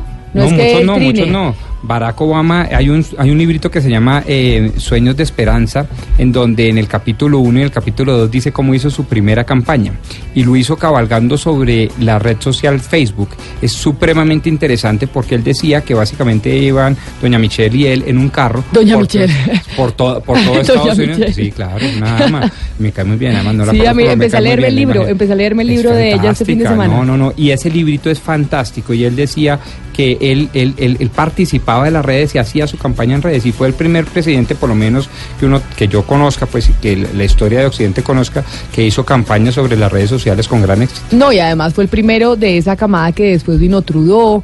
En, Ah, eh, sí, en correcto, Canadá, correcto. después vino el, el presidente de Francia, pero como esa camada de presidentes jóvenes teniendo una comunicación distinta a Y en- través de las y en redes esa sociales. primera no había Twitter, era solo Facebook y esas redes. Y los debates y él ¿En esa primera de Obama no había Twitter todavía? No, estoy casi seguro, casi seguro o por lo no. menos no tan activo. Yo estoy que estoy casi seguro que no, es que eso fue en el 2000, eh, madre, 6 creo. Sí, yo creo. 2006, porque los primeros 4, 6, sí, sí, 6. entonces, no, pues es fantástico. A mí ese libro se lo recomiendo a ustedes y a los oyentes. Ahora la pesadilla es para los, re- los periodistas que cubren las fuentes que tienen que estar 24 horas pegados del Twitter a ver qué tuitean los funcionarios. Y Pues para, Los y para los literatos, políticos. como Mario Vargas Llosa, que dijo que él no tenía Twitter porque nadie podía decir una cosa inteligente en 160 caracteres. No, pero pues se equivocó de cabo a rabo. Bueno, pero lo dijo, yo porque porque estoy Twitter diciendo. alguna vez alguna vez cuando estaban hablando de la crisis de Twitter de Twitter y cómo no era tan bollante económicamente como Facebook o otras plataformas, Twitter siempre dice no ha habido nunca un titular de noticia por cuenta de algo que haya dicho un funcionario en Facebook. Y es cierto, Sí. los funcionarios y todos los titulares vienen de Twitter. Sí, es verdad. Siempre dijo en su cuenta de Twitter tal cosa. Es No quizás, qué- es quizás lo más político. Es lo más político. más y por eso a veces dicen que es una red, pues un poco como una burbuja en donde solo están metidos los políticos, los, los periodistas. opinadores, Se oyen los los mismos con las periodistas, mismas. Los mismos con las mismas, pero finalmente, pues a través de lo que se diga ahí están, pues el presidente de los Estados Unidos está gobernando entre otras a través de Twitter. El exalcalde de Bogotá, Gustavo Petro, lo criticaban entre otras por estar gobernando a través de Twitter. Mm. Y eh, hoy estamos viendo que el presidente Duque anuncia el nuevo integrante de la terna para el fiscal ad hoc a través de Twitter. Así que pues estamos siendo Sí. gobernados a través de las redes sociales. Pero vamos con, ¿usted a qué edad sacó el pase, Pombo? 16. A la, la licencia de conducción. Sí, señor. ¿Hizo curso? Claro, por supuesto. ah, no, pues es que como en Colombia se... No, no, no, mucha yo sí hice el curso gente... y no pagué y no pagué plata, hice el curso. Creo que era Academia de Automovilismo eh, eh, Guía Sin Odio, ¿cómo era? Eh, una cosa así. Eh, sí, de verdad se llamaba. Ay, don Bueno, César Chaparro, Chaparro que nos tenía la noticia del tema de las de las licencias de conducción, pero no se aguantan ni un minuto, hola, yo no sé qué es lo que andan haciendo, que no son capaces de estar un minuto en el celular. Ya- pero bueno, vamos a ver entonces qué es lo que pasa en el barrio La Perseverancia que está ubicado en el sur eh, de Bogotá, Julián. Eh, Camila, yo se aguanto un poquitico aquí porque el hecho es interesante y además le cuento que el pasado fin de semana en la celebración de las velitas, en este barrio se utiliza mucho la pólvora y mucho los voladores y los cohetes. Como el uso de la pólvora está prohibido en Bogotá, eh, la policía vino a ejercer un control eh, a algunos habitantes que estaban utilizando pólvora. Y como hacia las 2 de la mañana se desata toda una batalla campal entre algunos habitantes de este barrio contra el ESMAD y contra los miembros de la policía que vinieron a decomisar, porque ellos estaban en un juego de pólvora, que es un juego incluso peligroso los habitantes de acá, en los que según ellos dicen que es tradición. Se lanzan voladores de la parte alta, porque es el barrio de la Perseverancia, la carrera primera hasta la quinta, se lanzan voladores hacia abajo y otro grupo de personas lanzan voladores hacia arriba, generando un juego súper peligroso. Y repito, a pesar de que la pólvora está prohibida, la policía vino, eh, intentó controlar la situación de comenzar y termina todo en un enfrentamiento entre los habitantes del barrio La Perseverancia, algunos con eh, miembros del ESMAD. Al final, eh, ocho personas eh, conducidas al Centro de Protección Transitoria y eh, 462 voladores y otro tipo de pólvora decomisada, incautada. La policía dice que no va a permitir el uso de pólvora más ni en este barrio ni en Bogotá eh, durante la celebración de fin de año. Ese tema de la pólvora está delicado y ahorita cuando vuelvan a Cristina haremos el balance de lo que está pasando con los quemados, porque cada vez que tenemos un resumen informativo en esta época de Navidad, algo tiene que ver con la Tiene que pólvora. ver La con la pólvora y además imagínense, utilizando voladores para atacar a la policía. O sea, esto está llegando a unos extremos verdaderamente preocupantes. ¿no? Preocupantes. Pero mire, ya que le hablaba lo de las licencias de conducción, Pombo, doctor Chaparro, ¿y usted por qué nos cuelga? ¿Está muy ocupado? No, no, no, señora. Justo estaba terminando la entrevista con el director de tránsito de la policía que reveló cifras aterradoras para muchos colombianos, para muchos ciudadanos, que incluso los peatones han sido víctimas de estos ciudadanos que hacen parte o fueron víctimas en su momento de un cartel de tráfico de licencias para conducir. Si me permite, le explico rápidamente en qué Cla- consiste. Claro que sí, es que yo por eso le estaba preguntando a Pombo que si cuando él sacó la licencia de conducción a los 16 años hizo el curso, él me miró y me abrió los ojos como si yo le estuviera diciendo algo terrible, pero es que no nos digamos mentiras. En este país, lamentablemente, mucha gente sacó su licencia de conducción sin hacer el curso y utilizando este tipo de redes que se dedican a falsificar las licencias, ¿o no, César? Pues Camila, imagínese la siguiente cifra, quiero que le ponga atención. 12 mil personas aparecieron en una base de datos de una organización delincuencial dedicada justo a eso, al tráfico de licencias de conducción. ¿Cómo funcionaba? Pues una persona, le voy a poner el caso más reciente y es la historia que estamos en este momento tratando de ubicar, el de un campesino que llegó a, a manos de esta organización y le dijeron que solamente con 300 mil pesos él tenía su licencia. Él dijo, pero es que yo no sé conducir, yo no sé ni leer ni escribir.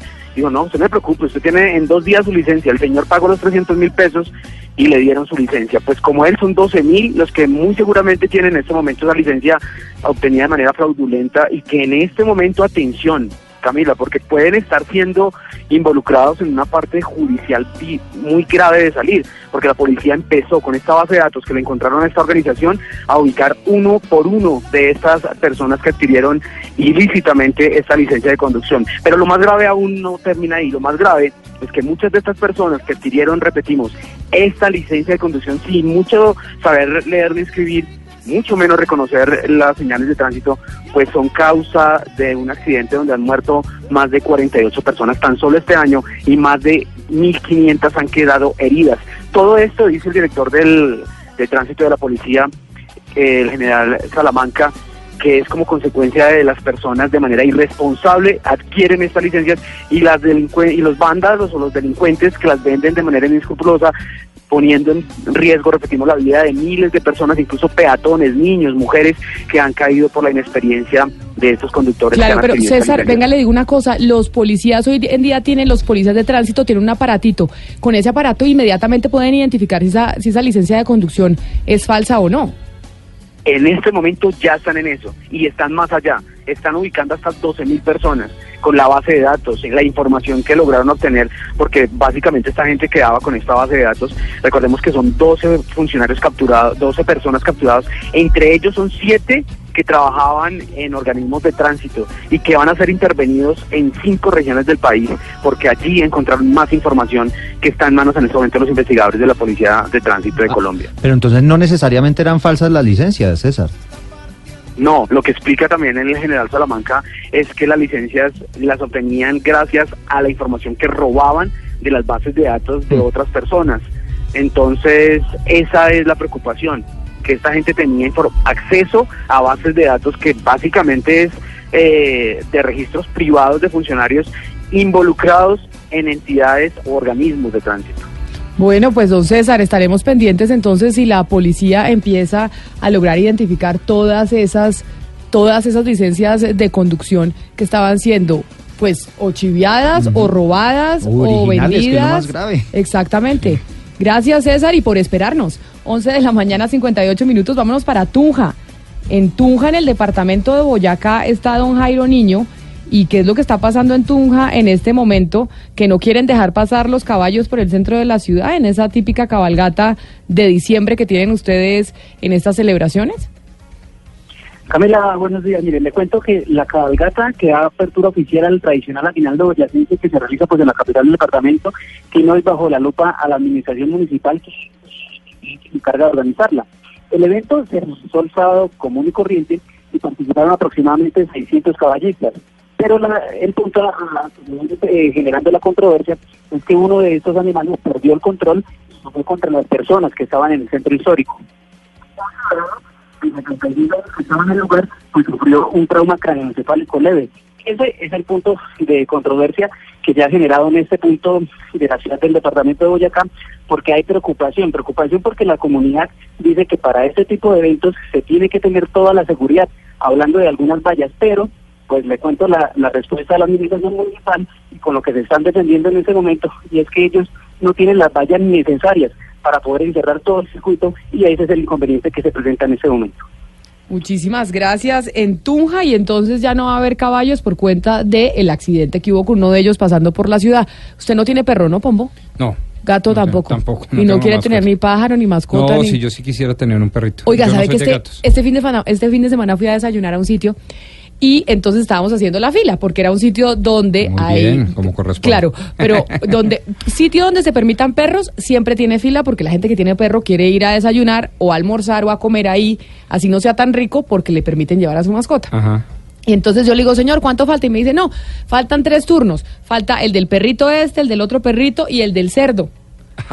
Yo, Los cerditos chiquitos un esos de cerdito, mascota. un cerdito de mascota en el restaurante donde yo estaba, ¿puede Qué creer? va, qué sí, va. y entonces empezamos a discutir qué tan común era tener un cerdo de mascota. Aquí no tanto, pero en los Estados Unidos sí. Y en el sudeste asiático. Tener un cerdito, Sí, pero serán sí, sí. felices los cerdos de Un mini mascota. pig, como les un dicen. mini pig, exacto. Porque uno sabe que los perros pues son dichosos. Los gatos mm, todavía son un poco salvajes, pero pues a los gaticos les gusta estar en la casa. No sé, es un cerdo que tan doméstico sea, hola. Pues no tengo ni idea, de lo- pero pues, de pronto lo mismo se predica a los pescados. Pues de una pecera ir de 12 mil veces ida y vuelta, no sé.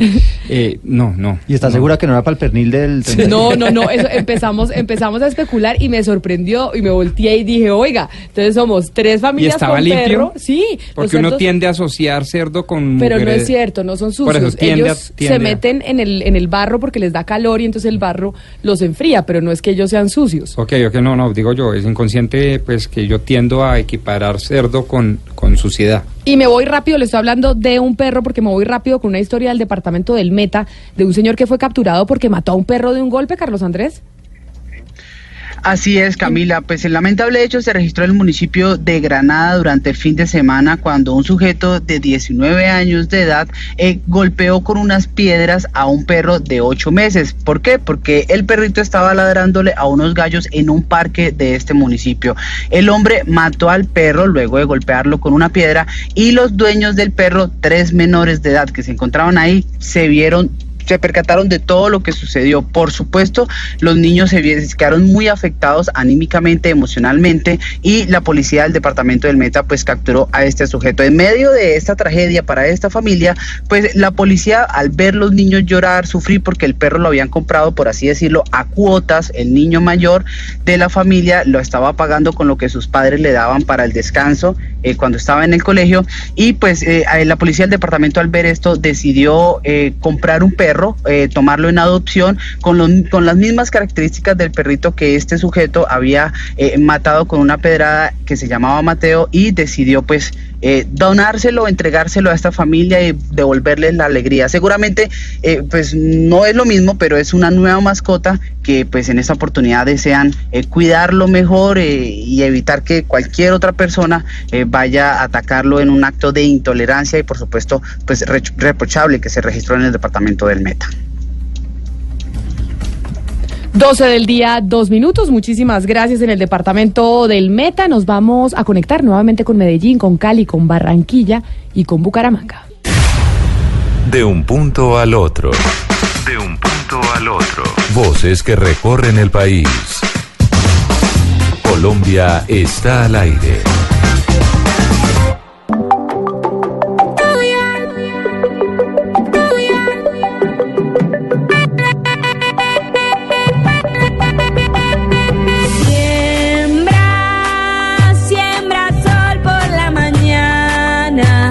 12 del día, cuatro minutos. Es momento en donde muchos en Colombia, en donde en este momento estamos conectados todos a través de Mañanas Blue, cuando Colombia está al aire, empiezan a salir a almorzar. Y tenemos un playlist que trajo Gonzalo hoy, medioambiental. de agrupaciones que se han dedicado a apoyar las causas medioambientales porque hoy queremos hablar de las bolsas plásticas.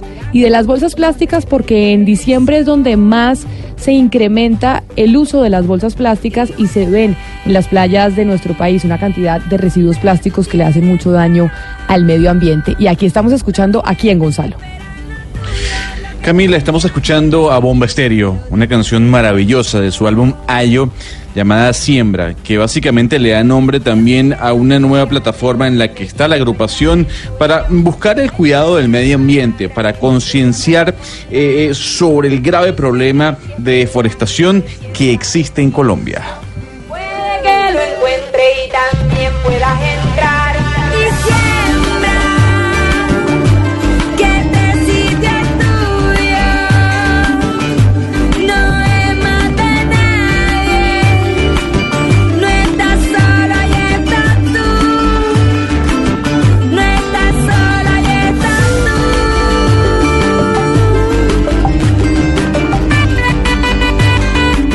De las bolsas plásticas porque, como lo mencionamos desde muy temprano, hay un equipo de chilenos que presentó en Miami una bolsa de plástico que puede desaparecer en tres minutos si se sumerge en el agua. Ellos han llamado este emprendimiento o esta compañía Solubac. Y nos acompaña entonces Cristian Olivares, quien es el cofundador de, Solu- de Solubac. Señor Olivares, bienvenido a Mañanas Blue.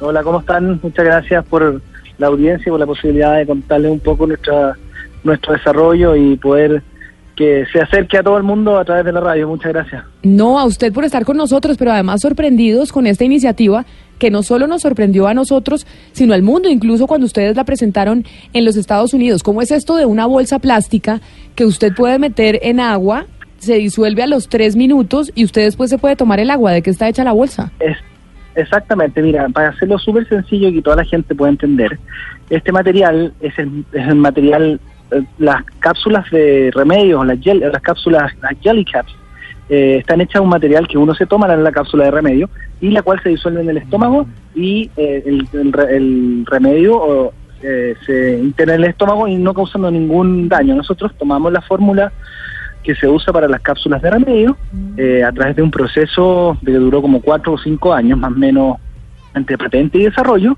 hemos podido lograr una fórmula que trabaja igual que el plástico, que el polietileno, y que puede ser utilizado en las mismas máquinas que actualmente están destruyendo polietileno y permiten hacer un film plástico o no plástico que tiene las mismas características de estas cápsulas de remedio. Pero uno los, los remedios muchas veces los asocia con un costo elevado porque los medicamentos son costosos. Utilizar este material para hacer estas bolsas plásticas, ¿qué tan caro es? ¿Qué tan costoso es? Ese fue ese fue el gran el gran desarrollo.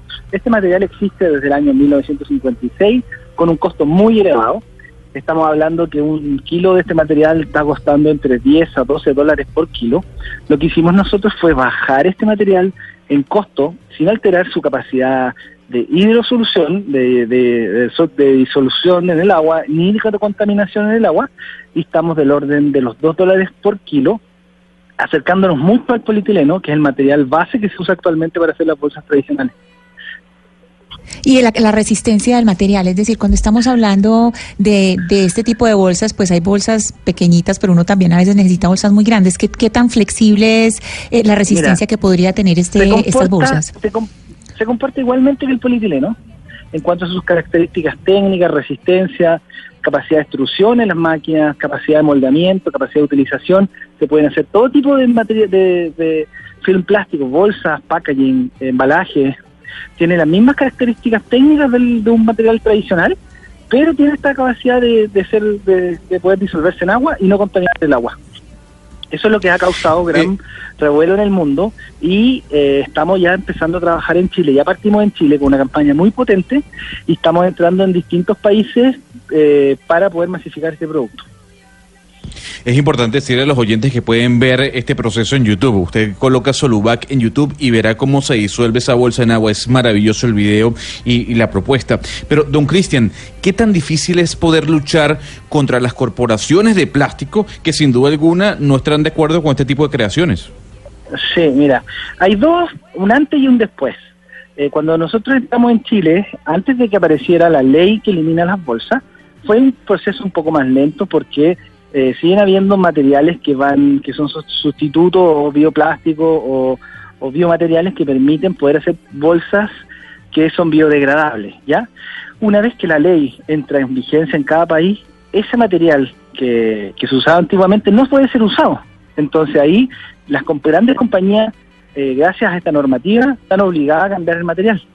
Al principio no es tan fácil como uno creería, porque eh, salvar el planeta cuesta plata y no todos están dispuestos a, invertir en eso. Eso es lo que más cuesta hacer el mindset de las empresas, que este es un producto que puede cambiar radicalmente el uso del plástico que estamos teniendo en el medio ambiente.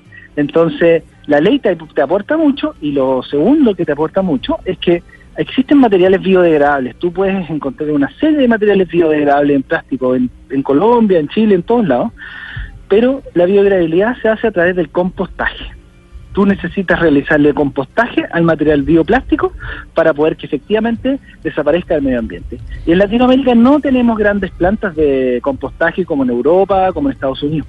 Es decir, los vertederos, los landfills que tenemos en Latinoamérica son normalmente vertederos tradicionales donde no se realiza el compostaje. Entonces tú cuando compras una bolsa que efectivamente dice que es biodegradable, efectivamente es muy, muy buen material, pero necesita desarrollar el compostaje. Y si no le haces compostaje, va a estar los mismos 400 años que las bolsas tradicionales. Pero señor Olivares, ¿cómo funciona la bolsa? O sea, yo compro una bolsa de la que usted me vende y la puedo usar solamente una vez y ya la deshago en agua, se, es, eh, no se puede reutilizar ni nada. ¿Cómo funciona? Tú la puedes reutilizar todas las veces que tú quieras, sin que toque el agua, sea agua caliente o agua fría. El cliente define a qué temperatura quieres que se disuelva la bolsa. Lo único que hace que se te la temperatura mayor es que se demora mucho más en disolverse, pero igual se termina disolviendo en algún momento. Si cualquiera de nuestras bolsas llega a caer al mar, sea frío o caliente, se va a disolver. En la que es de la temperatura normal, se, se- se destruye en menos de tres minutos, y la que es de temperatura alta, se va a demorar un periodo de tiempo más largo. Pero la bolsa tú la puedes reutilizar todas las veces que quieras mientras no toque agua. Si esta se malogra o se, o se destruye o se pone fea, o tú lo único que tienes que hacer es tomarla, echarla en agua, el agua revolverla y tirarla al pasto o usar el agua en lo que tú quieras. Cristian, según sus planes, eh, estas bolsas, ¿cuándo van a estar en el mercado? Digamos, eh, la posibilidad de comercializarlas. En Chile ya estamos en el mercado, ya estamos fuertes en el mercado, estamos haciendo dos escalamientos, uno en México, con un retail muy grande en México para poder dentro a fines de año poder lanzar en México. En Colombia también estamos haciendo algunos algunas conversaciones ya con algunos empresarios colombianos. Es, es aún más, la empresa Solubac Colombia ya está creada en Colombia, en Bogotá, y estamos buscando la manera de poder entrar rápidamente al mercado, porque el plástico, las máquinas que ustedes tienen en su país, son las mismas que se utilizan para hacer la bolsa tradicional y por ende la misma que pueden usar cambiando solamente la materia prima que es la nuestra. No, pues es una, eso es una maravilla, pero esta mañana cuando estábamos hablando que íbamos a, que íbamos a entrevistarlo a usted y esta, este nuevo emprendimiento, me preguntaban por los pitillos. Obviamente este material para los pitillos pues sí es imposible, porque con el líquido tiene que ser solo agua o si usted lo utiliza con una gaseosa, ahí sí no se derrite. Mira, nosotros ya tenemos platos, cuchillos y tenedores, están todos en proceso de patente. El pitillo también está siendo desa- desarrollado porque tú le pones la temperatura a 40 grados o a 50 grados o a 90 grados, ¿ya? Cuando tú consumas bebidas gaseosas o agua o cualquier cosa que esté bajo esa temperatura, el producto no se va a disolver, te lo puedes tomar. Y lo puedes tomar y puedes hacer todo el trabajo de echarle agua caliente y tirarlo al pasto si quieres. O si no, si se va al vertedero, cuando llega el vertedero tradicional y los líquidos percolados que existen en el vertedero, que son muchos, hay muchos líquidos percolados en los vertederos, y se transforman en metano. Y, y para poder transformarse en metano, estos líquidos percolados llegan a temperaturas muy altas que van a permitir que se disuelva esto inmediatamente. Y o sea que cuando usted tiene platos, si usted se va a tomar una sopa en uno de esos platos, se la puede tomar porque no se va a derretir. No, porque va a estar situado a un te- a una temperatura mayor a la que tú estás eh, tomando el líquido. Entonces, hagamos un ejemplo. Hacemos un cumpleaños de niños, tenemos vasos plásticos, tenedores plásticos, cuchillos plásticos y platos plásticos. Termina el cumpleaños, recogemos todo esto, lo ponemos en un tacho, le ponemos agua caliente sobre 80 grados, se disuelve y lo tiramos al pasto. No, qué maravilla, Ana Cristina, ¿usted está oyendo esto? Esto va a Sí, sí, sí. revolucionar el planeta. Pero Camila, yo voy a preguntar, eso, mire, en Colombia tenemos un dicho que es de eso tan bueno, no dan tanto. Daña el negocio. Sí, perdóneme, daño la fiesta. Perdón, perdón, ¿Qué yo daño la le fiesta. viste? Sí, pero yo, no, no, no, yo le quiero preguntar a- al señor Olivares si en las pruebas que hicieron de estas bolsas y en todas estas, es decir, todo, todo el laboratorio que hay detrás de un producto como este, ¿cuáles problemas eh, vieron en el largo plazo? ¿Qué problema- problemas puede presentar? A ver, nosotros tenemos certificaciones internacionales y nacionales que nos, des- certifican que el agua cuando está en contacto con nuestro material y se disuelve, se- sigue manteniendo la potabilidad. Es decir, nosotros tomamos la normativa de agua potable europea, disolvemos el material y se vuelve a pasar por, la- las- por un test de agua potable, mantiene, man- se mantiene como agua potable. Además, nosotros, nuestro material, como proviene de, de los productos farmacéuticos, eh, tuvimos que certificarnos como un producto para eh, farmacéutico con estándar farmacéutico. Es decir, usted, nuestra bolsa tiene un estándar que no hay ninguna bolsa en el mercado que la tenga que permite poder encapsular medicamentos. Y con esa certificación ya te permite poder decir esta bolsa no, no daña el medio ambiente. Don Cristian, ¿cómo le fue en Estados Unidos? Háblenos de algún empresario que quiso invertir en este proyecto. A ver, nosotros estamos en Estados Unidos hace más, hace como cuatro meses, estamos de la mano de Singularity University, que es la universidad que tiene, eh, que está detrás NASA y Google. Eh, eh, SU Ventures, que es el, los capitales americanos, acaban de entrar al 3% de nuestra del patrimonio de nuestra empresa en Estados Unidos y ahora empezamos con las primeras rondas de capital y gracias a Dios nos ha ido bastante bien, muy bien. Hay varios empresarios interesados.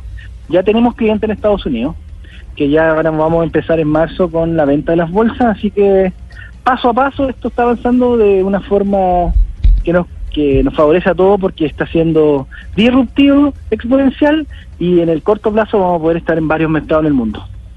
Pues los felicitamos y sin duda alguna esto, como usted menciona, es disruptivo y para ayudarle al medio ambiente, en donde incluso ya diferentes países como el nuestro, como Colombia, que usted debe estar informado, pues tiene una legislación para desincentivar el uso de la bolsa plástica. Así que don Cristian Olivares, cofundador de Solubac, gracias por estar aquí en Mañanas Blue y pues nos vemos cuando venga a Colombia.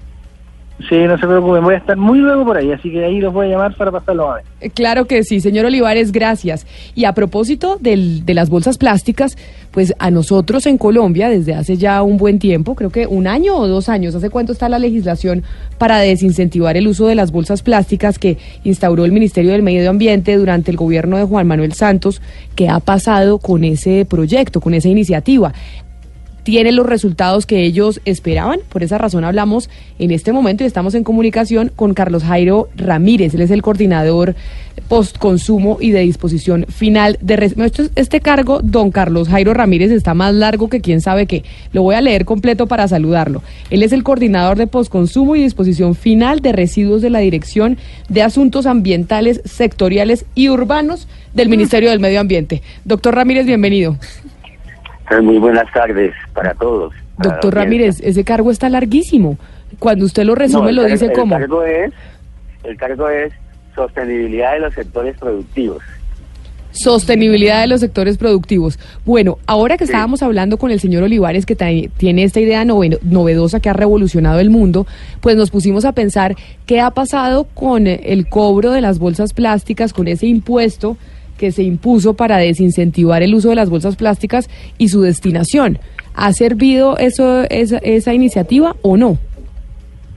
Sí, básicamente eh, ha sido bastante exitoso la estrategia que se planteó, no solamente con el impuesto, sino también con un- el establecimiento de unos programas de uso racional de bolsas plásticas, que se estableció también con una normatividad específica del Ministerio de Ambiente. Pues digamos que de acuerdo con información que hemos obtenido de, diferentes actores del sector privado, eh, la reducción del consumo de bolsas plásticas en el país es del orden de entre el 30 y el 40%. Es decir, ha habido una reducción bastante importante y eso uno lo ve especialmente en los almacenes de grandes superficies donde ya no se ve la proliferación de bolsas que antes había, sino que la gente lleva una o dos bolsas dependiendo de las necesidades que tenga. Cuando, cuando comenzó la ley, uno se preguntaba, esa plata, esos 20 pesos, 10 pesos, 30 pesos de ahora, ¿para dónde va? Es exactamente la pregunta sigue siendo la misma. ¿Esa plata para dónde va y cuánto se ha, reco- cuánto se ha, re- eh, se ha recolectado? digamos, a ver, esa plata, eso es un impuesto. Digamos que en materia, en materia ambiental se pueden tener principalmente dos mecanismos de, de incentivo o de financiación. Uno son los impuestos y otros son las tasas o los instrumentos económicos específicos ambientales. Tasas a la disposición final, tasa retributiva por los vertimientos, etcétera. Este es un impuesto y el impuesto, de acuerdo con la legislación vigente de nuestro país, normalmente va al fisco nacional, ¿no? Eh, digamos, ahí tenemos eh, que de- entre junio, julio del año pasado y febrero de este año se recolectaron, o sea, más o menos, no más o menos no, unos 10.400 millones de pesos, ¿sí? Que van Eso es al lo que se nacional. Sí, pero en, en su momento, en su momento se decía que este impuesto tiene una destinación específica. No, el impuesto no tiene destinación específica, permite que haya mayores recursos del gobierno nacional para que áreas como el Ministerio de Ambiente, como, como el área ambiental, pues tenga mayores posibilidades de recursos económicos para poder desarrollar su actividad. Pero, Perdóneme, señor eh, Ramírez, el- pero es que cuando cuando presentaron este cuando presentaron este cobro dijeron que era eh, que se, que pues su uso era para financiar programas como el Fondo de Adaptación y Mitigación del Cambio Climático, es decir, tenía una destinación que desde el principio era como una de las motivaciones para los consumidores, no era no era como abierto como le estoy entendiendo a usted. digamos, a ver, el, el tema de, de lo de cambio climático y esa parte, pues está más que todo orientado en el escenario del impuesto al carbono, ¿no es cierto? La plata realmente que se que se maneja acá es es relativamente eh, baja, ¿sí? Entonces, unos recursos de este de esta magnitud es son bastante bajos como para pretender que se puedan desarrollar acciones importantes alrededor del tema.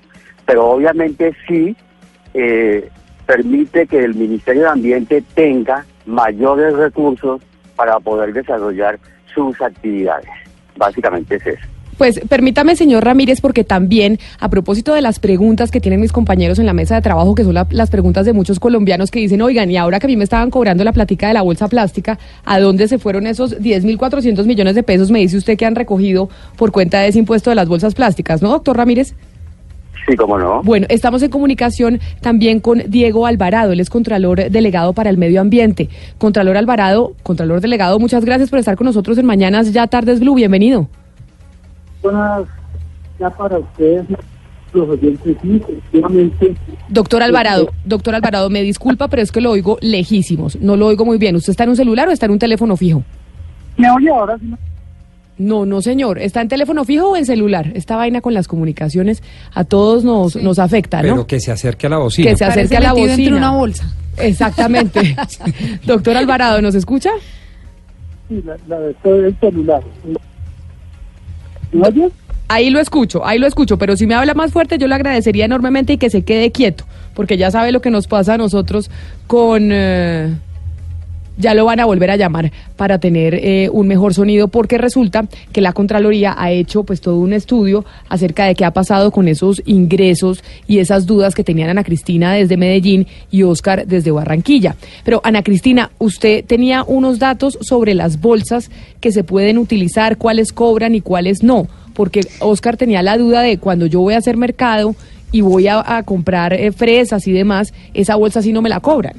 Sí, claro, es que hay unas bolsas plásticas que sí se cobran y otras que no generan el impuesto. Esas bolsas cuya finalidad no sea cargar o llevar productos adquiridos en el establecimiento que le entrega, esas no generan impuesto. O las que sean utilizadas como material de empaque de los productos preempacados. Eh, hablemos, digamos, eh, de las bolsitas en que usted coge las frutas en el supermercado, esas tampoco se cobran. Las bolsas que son biodegradables, pero biodegradables con certificado del Ministerio del, del Medio Ambiente, esas tampoco generan cobro. O las que son reutilizables, que están conforme a la reglamentación del gobierno nacional, que tienen Ana unas Cristina, características entonces- técnicas y mecánicas. Ana Cristina, pero entonces por eso la pregunta es la misma. ¿Por qué si, la, si era desincentivar el uso del plástico, si ambas son plásticas, por qué en unas se paga y en otras no se paga? Si, lo que se- si el propósito es desestimular el uso del plástico. Entonces realmente esa fue una de las tantas preguntas que en su momento cuando se impuso el impuesto, de- por decirlo de esta manera, se, se, se cuestionó duramente al gobierno y al ministro de Hacienda del momento. Porque Oscar, no, realmente es la que mira, la explicación- respuesta... Sí, mira, es que la, La respuesta es que los, los responsables del IVA, los que son eh, pertenecientes al régimen común, como los grandes supermercados, las grandes superficies, lo que conocemos como grandes superficies y almacenes de comercio, esos sí tienen, esos sí tienen que, que cobrar por la bolsa, pero el, ve- el vendedor que pertenece al régimen simplificado del IVA, ese no está No, no, obligado pero, a eh, cobrar. Ana Cristina, Pero es- el- el tema sí, es pero el yo te entiendo la pregunta. La pregunta es es por esto, porque. Claro, es el uso del plástico, pero esto tiene que ser una medida escalonada, supongo yo, porque no pueden, es decir, no pueden eh, salir y, arrancar de tabula rasa como si todo fueran eh, eh, a empezar a todo, empezar otra vez todo de cero. No, tiene que haber un, un proceso de educación del consumidor. Entonces, eh, supongo que debe ser una medida a escala. Pero preguntémosle al doctor Ramírez esa duda que tiene eh, Oscar desde Barranquilla. Doctor Ramírez, ¿por qué si es desincentivar el plástico hay unas que se cobran y otras que no? Básicamente, la, la norma lo que busca es, o sea, el ámbito de aplicación son las bolsas que se utilizan para transporte de materiales o de mercancías obtenidas en un, en un establecimiento de régimen común y que sirve para transportar esos, esos materiales. ¿Por qué no están incluidas las eh, eh, algunas bolsas, como por ejemplo aquellas bolsas que se pon- ponen en rollo allá en la en el área de, de vegetales, etcétera, eh, y, y de mercado de plaza. Esas no, porque generaría, digamos, un mayor impacto. Entonces, como bien lo dijeron hace un momento, es un proceso gradual, es un proceso que ha, ha tenido unos resultados concretos en el fin último de, de en, el- en materia ambiental, que es desincentivar el uso y el consumo de bolsas plásticas. Entonces, eh, tenemos eh, unas bolsas que no están incluidas porque generarían problemas operativos en, en- la mayoría de los de los eh, comercios del régimen común donde se vende, por ejemplo, carne, donde se vende, por ejemplo, eh, materiales húmedos que, digamos, necesariamente tienen que ir empacaditos en una bolsa para no generar problemas de contaminación. Pero, señor Ramírez, ¿cuál es el control que se ejerce desde el gobierno? Y se lo pregunto básicamente porque en municipios como Chía, cuando usted va a comprar pescado o va a comprar carne o va a comprar frutas, igual le cobran por la bolsa y le cobran más de lo del impuesto. Le cobran a veces hasta 80 pesos por la bolsa. Le dicen a uno, ¿quiere el pescado en bolsa o no? Y uno, ¿cómo se lleva el pescado sin bolsa? Y le cobran 80 pesos, 90 pesos por una bolsa porque uno tiene dónde llevarlo. Entonces, ¿cuál es el control que ejercen desde el ministerio para que esos sitios que ustedes decidieron eximir no cobren las bolsas? No, no, nosotros no eximimos sitios, eximimos un- unos tipos de, bolsas que tienen unos usos especiales, ¿no es cierto? Especialmente como los que ya les mencioné. Eh, el tema con la bolsa es el siguiente. Resulta que hace un- unos dos, tres años, eh, el consumidor tenía en su cabeza la idea que la bolsa era gratis. ¿sí?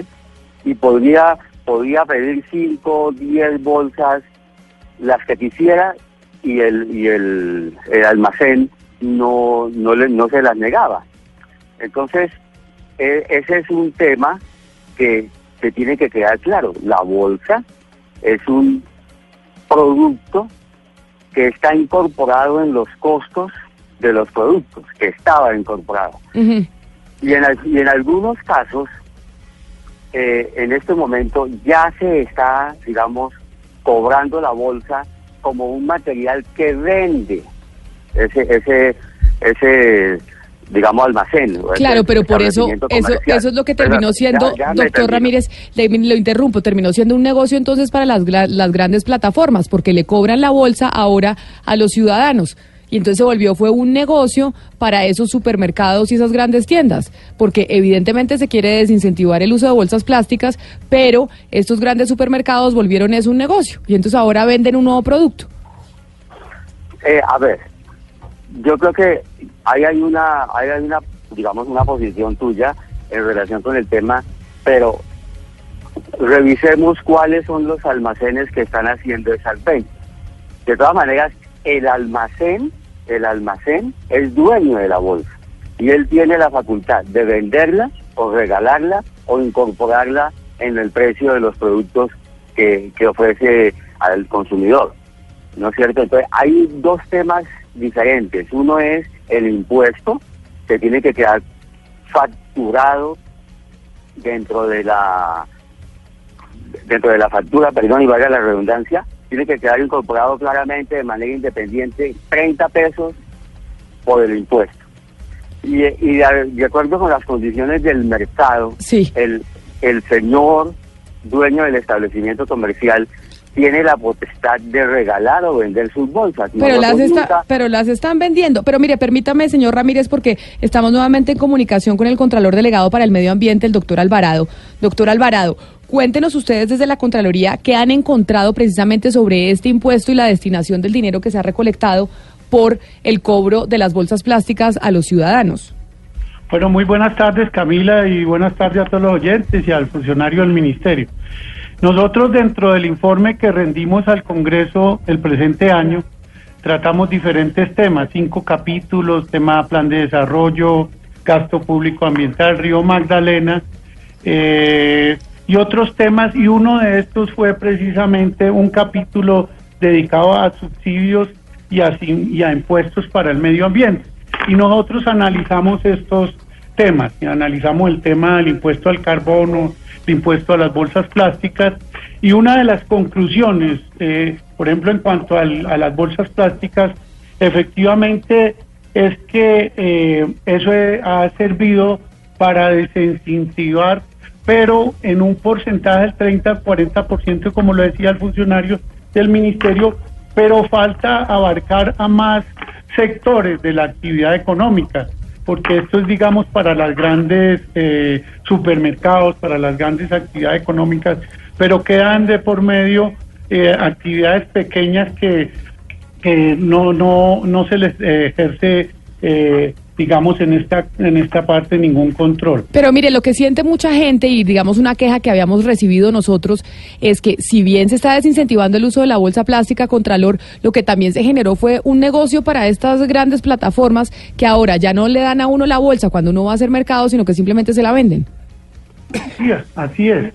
Eh, y, y- y sobre todo, es- eso es cierto, pero es que también hay un bajo control. Eh, no, eh, nosotros encontramos, y si me permite brevemente, Camila, porque esta, es- esta es una conclusión importante, pero hay unas más gruesas. Una vez dice que los recursos de los impuestos ambientales deberían direccionarse al sector medio ambiente sin perjuicio de la financiación de, eh, eh, para otros sectores. Por ejemplo, usted mencionaba hace un rato eh, el impuesto al carbono. El 70% va para el postconflicto y el 30% va para el sector ambiental. El de las bolsas plásticos, todo va a una bolsa común donde no se discrimina para dónde va, eh, qué porcentaje, digamos, le corresponde para el medio ambiente y va en general para la bolsa gas, eh, general del gasto público ambiental.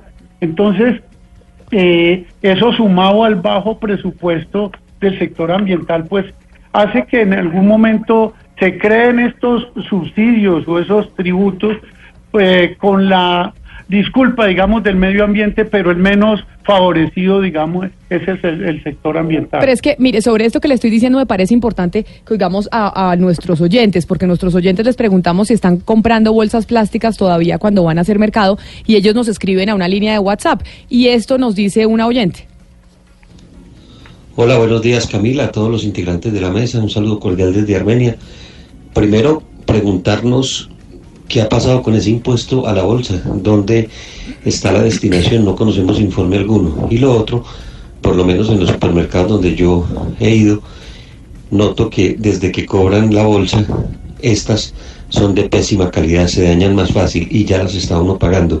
Y no he podido todavía tener la costumbre de cargar en el carro la bolsa alternativa. Eso es una cuestión como cultural, pero hay que insistir. Y eso, eso Contralor la gente también lo siente, que entonces como ahora le cobran la bolsa, se daña más, más fácil porque no es de buena calidad y la gente le, teco- le toca pues comprar más bolsas, que termina siendo un negocio adicional. Sí, efectivamente, y lo que dice el, el oyente tiene toda la razón. Pues, Como le decía, eso, eso va a una bolsa común donde no se sabe eh, eh, qué va para el sector ambiental. Se, supone, aunque digamos que el efecto en parte, este ha sido en parte efectivo en un porcentaje bajo, pero ha sido efectivo en cuanto se ha contribuido a desincenti- desincentivar el, el uso de la bolsa plástica. Pero en cuanto a la destinación del recurso, efectivamente entra una balsa donde no se tiene ningún control.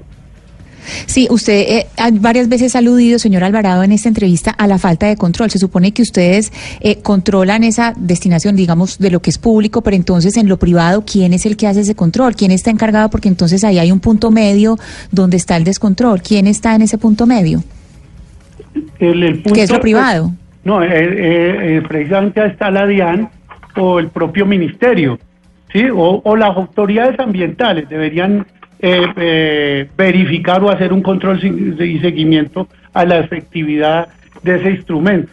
Pero Sí, realmente no, no se, encontramos en el estudio que los invitamos a la lectura que no hay un control ni seguimiento a ese... a- Contralor. Sí. Contralor Alvarado, mire, eh, hay un tema que me parece primordial aclarar en este momento, porque el señor Ramírez y usted se refieren, se refieren a un impuesto, pero el señor Ramírez ha dicho que es voluntario cobrar el- los 20 o los 30 pesos de la bolsa. Si se trata de un impuesto, no veo por qué tiene que ser voluntario. Exactamente de qué estamos hablando cuando estamos hablando de los 30 pesos que se pagan por la bolsa plástica. Sí, pero eso... Eh, eh, ¿me, me repite la pregunta que se, me, se fue? No, no, es que es que me parece que es bueno y es muy importante aclarar si se trata realmente de un impuesto. El señor Ramírez ha dicho que es voluntario, o sea, la, que, que el, que el, el- el supermercado o el almacén le cobra a uno el uso de la, de la, de la bolsa plástica, pero también se está diciendo que es un impuesto. Si es un impuesto no tiene por qué ser voluntario. Este es un impuesto. Inclusive eso está dentro de... Eso, eso es realmente un impuesto y está dentro del régimen común, está dentro del sector del régimen común. Señor Ramírez, me parecía que usted quería decir algo referente al impuesto. Sí, perdón.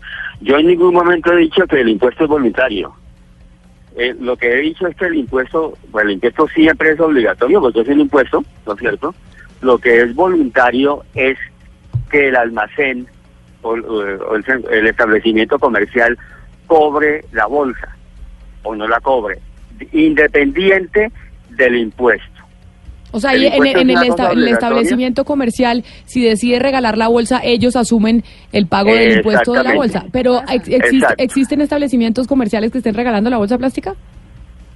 Sí, claro. Yo no conozco, yo no Yo conozco tampoco, eh, tampoco. establecimiento que regale la bolsa plástica, uno la paga. A uno le preguntan cuántas bolsas necesita para este mercado y uno tiene que decir cinco o seis y se la Pero factura. paga el impuesto, pero paga, perdón, paga el impuesto, no el valor de la bolsa. Ah, o sea, lo que Sí, nos están cosa- cobrando en el supermercado los los que nos los que nos dan las bolsas, nos regalan las Sí. bolsas, pero nos cobran el impuesto. Claro. o sea, ellos no lo asumen, ellos siguen regalando la bolsa, pero El- no asumen el impuesto. Exactamente, mira. Una cosa es el impuesto que en la factura del establecimiento comercial queda eh, particularizado, ¿no es cierto? Y eso tiene que ser reportado por ese, establecimiento de régimen común a la DIAN, ¿no es cierto? Y debe, pues digamos, eh, transferir los recursos del impuesto.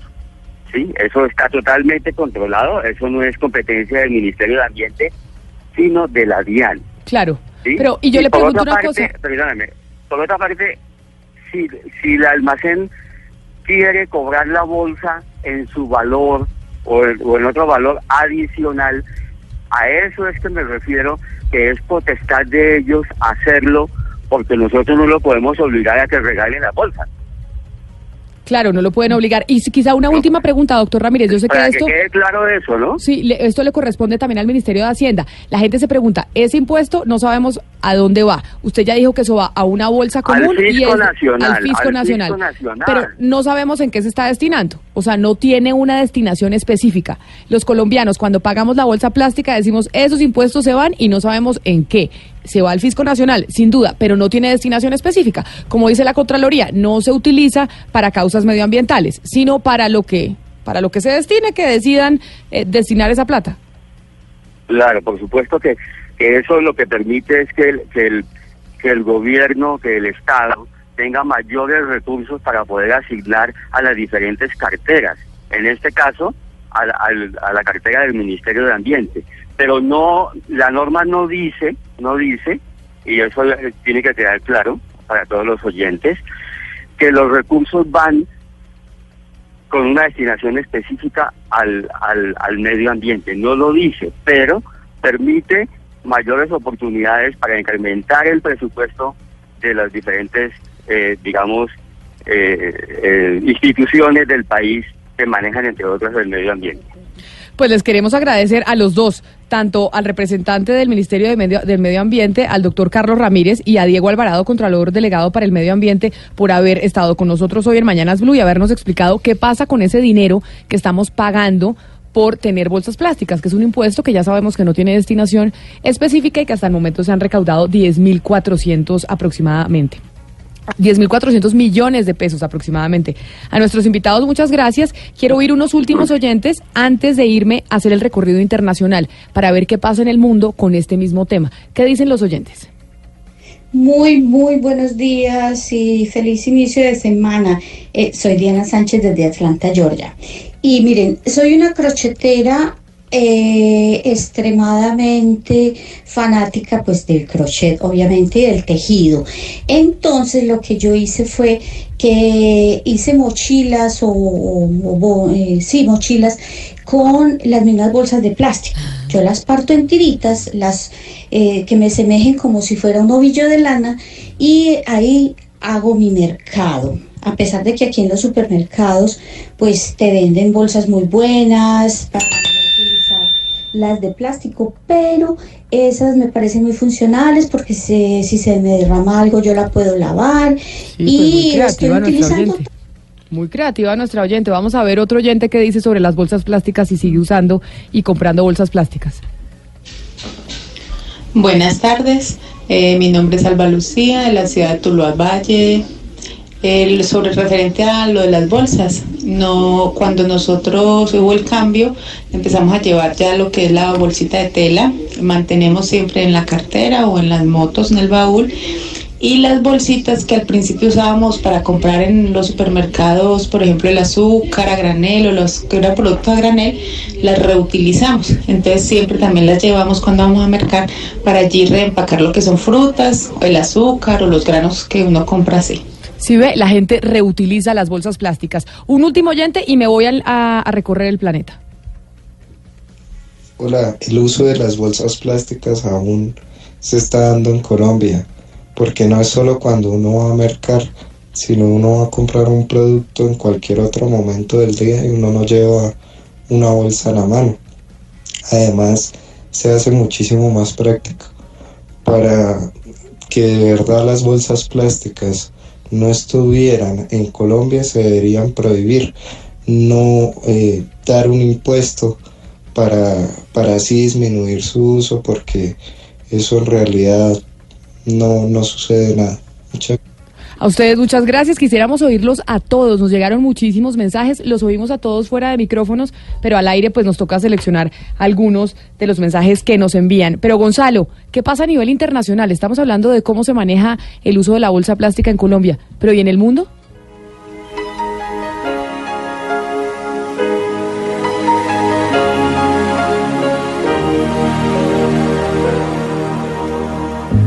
What about sunrise?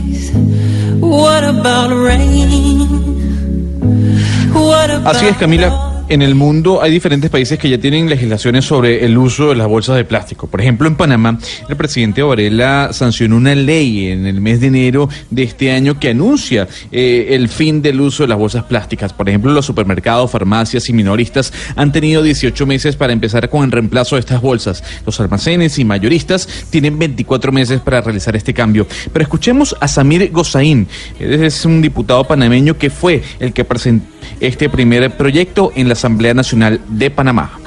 Tenemos que hacer cultura de los cambios positivos. Existen alternativas como bolsas de papel también, existen alternativas como bolsas de cartón. Quiero acla- aclarar que el plástico com- común que conocemos en empaques húmedos, como los que se utilizan para empaques de carne o empaques de legumbres, eso sí se seguirán utilizando normalmente. Aquí estamos eliminando es la bolsa que te dan de regalía en un centro comercial. Y en Chile, en agosto de este año, el gobierno de Sebastián Piñera promulgó una ley que prohíbe la entrega de bolsas plásticas en los comercios. La ley establece un periodo de seis meses de adecuación en el que cada comprador en ese lapso puede usar solo dos bolsas plásticas por cada compra que realice. Después de los seis meses queda prohibida en farmacias y supermercados y en pequeños y minoristas en dos años. Oímos a Sebastián Piñera y a dos congresistas defender la medida. Somos 7.600 millones de habitantes en la Tierra. No podemos cada uno seguir contaminando como si la Tierra nos perteneciera. Es un paso muy importante, unánime. Es un tremendo avance en términos de medio ambiente, en términos de, una vida más sustentable. Otro ejemplo es Uruguay, Camila, oyentes. El Senado aprobó el mes pasado, de, o en el agosto pasado, una ley que establece el cobro de las bolsas plásticas en los comercios, además de la prohibición de fabricar, importar, distribuir este tipo de bolsas dentro de Uruguay.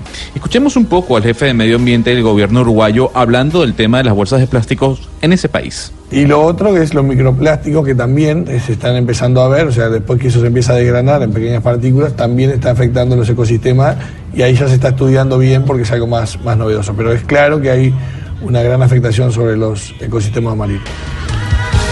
El mundo está trabajando para erradicar las bolsas plásticas, pero esto qué impacto tiene en el planeta si no somos conscientes de que tenemos que dejar de utilizar el plástico por los mares, por, por el mundo que le queremos dejar a nuestros niños en el futuro. Está Isabel Cavalier con nosotros, ella es directora de Transforma, pero además es asesora senior de la misión 2020, representante de Colombia precisamente en esas negociaciones. Señora Cavalier, bienvenida a Mañanas Blue, ya tardes. Muy buenas tardes Camila para ti y para tu audiencia desde Katowice, Polonia, donde se desarrolla la COP24. Pero bueno, explíquenos qué está haciendo usted en Polonia y qué, cuál es la importancia de eso que están haciendo allá en Polonia sobre el tema del medio ambiente. Claro que sí, se trata de la conferencia de las partes de la Convención de Naciones Unidas sobre Cambio Climático. Es, si fuéramos a hablar del, del ámbito nacional, estaríamos hablando del Congreso de la República. En este caso son todos los países que se reúnen todos los años a negociar el régimen legal de cambio climático a nivel internacional. La enorme importancia de esta conferencia anual es que es aquí donde se decide qué tienen que hacer los países para combatir el cambio climático, para resolver la crisis en la que nos encontramos en este momento. Hoy estamos hablando, eh, señora Cavalier, de las bolsas plásticas porque encontramos un emprendimiento que va a revolucionar el mundo sobre las bolsas plásticas, una bolsa plástica que se deshace en tres minutos si uno la mete en agua caliente o en agua fría. Y eso nos llevó a investigar lo que estaba pasando con la legislación en Colombia y el impuesto que se ha recogido debido al, pues, al impuesto para desincentivar el uso de las bolsas plásticas. ¿Qué decirle a la gente? Porque es importante que no se use bolsas plásticas.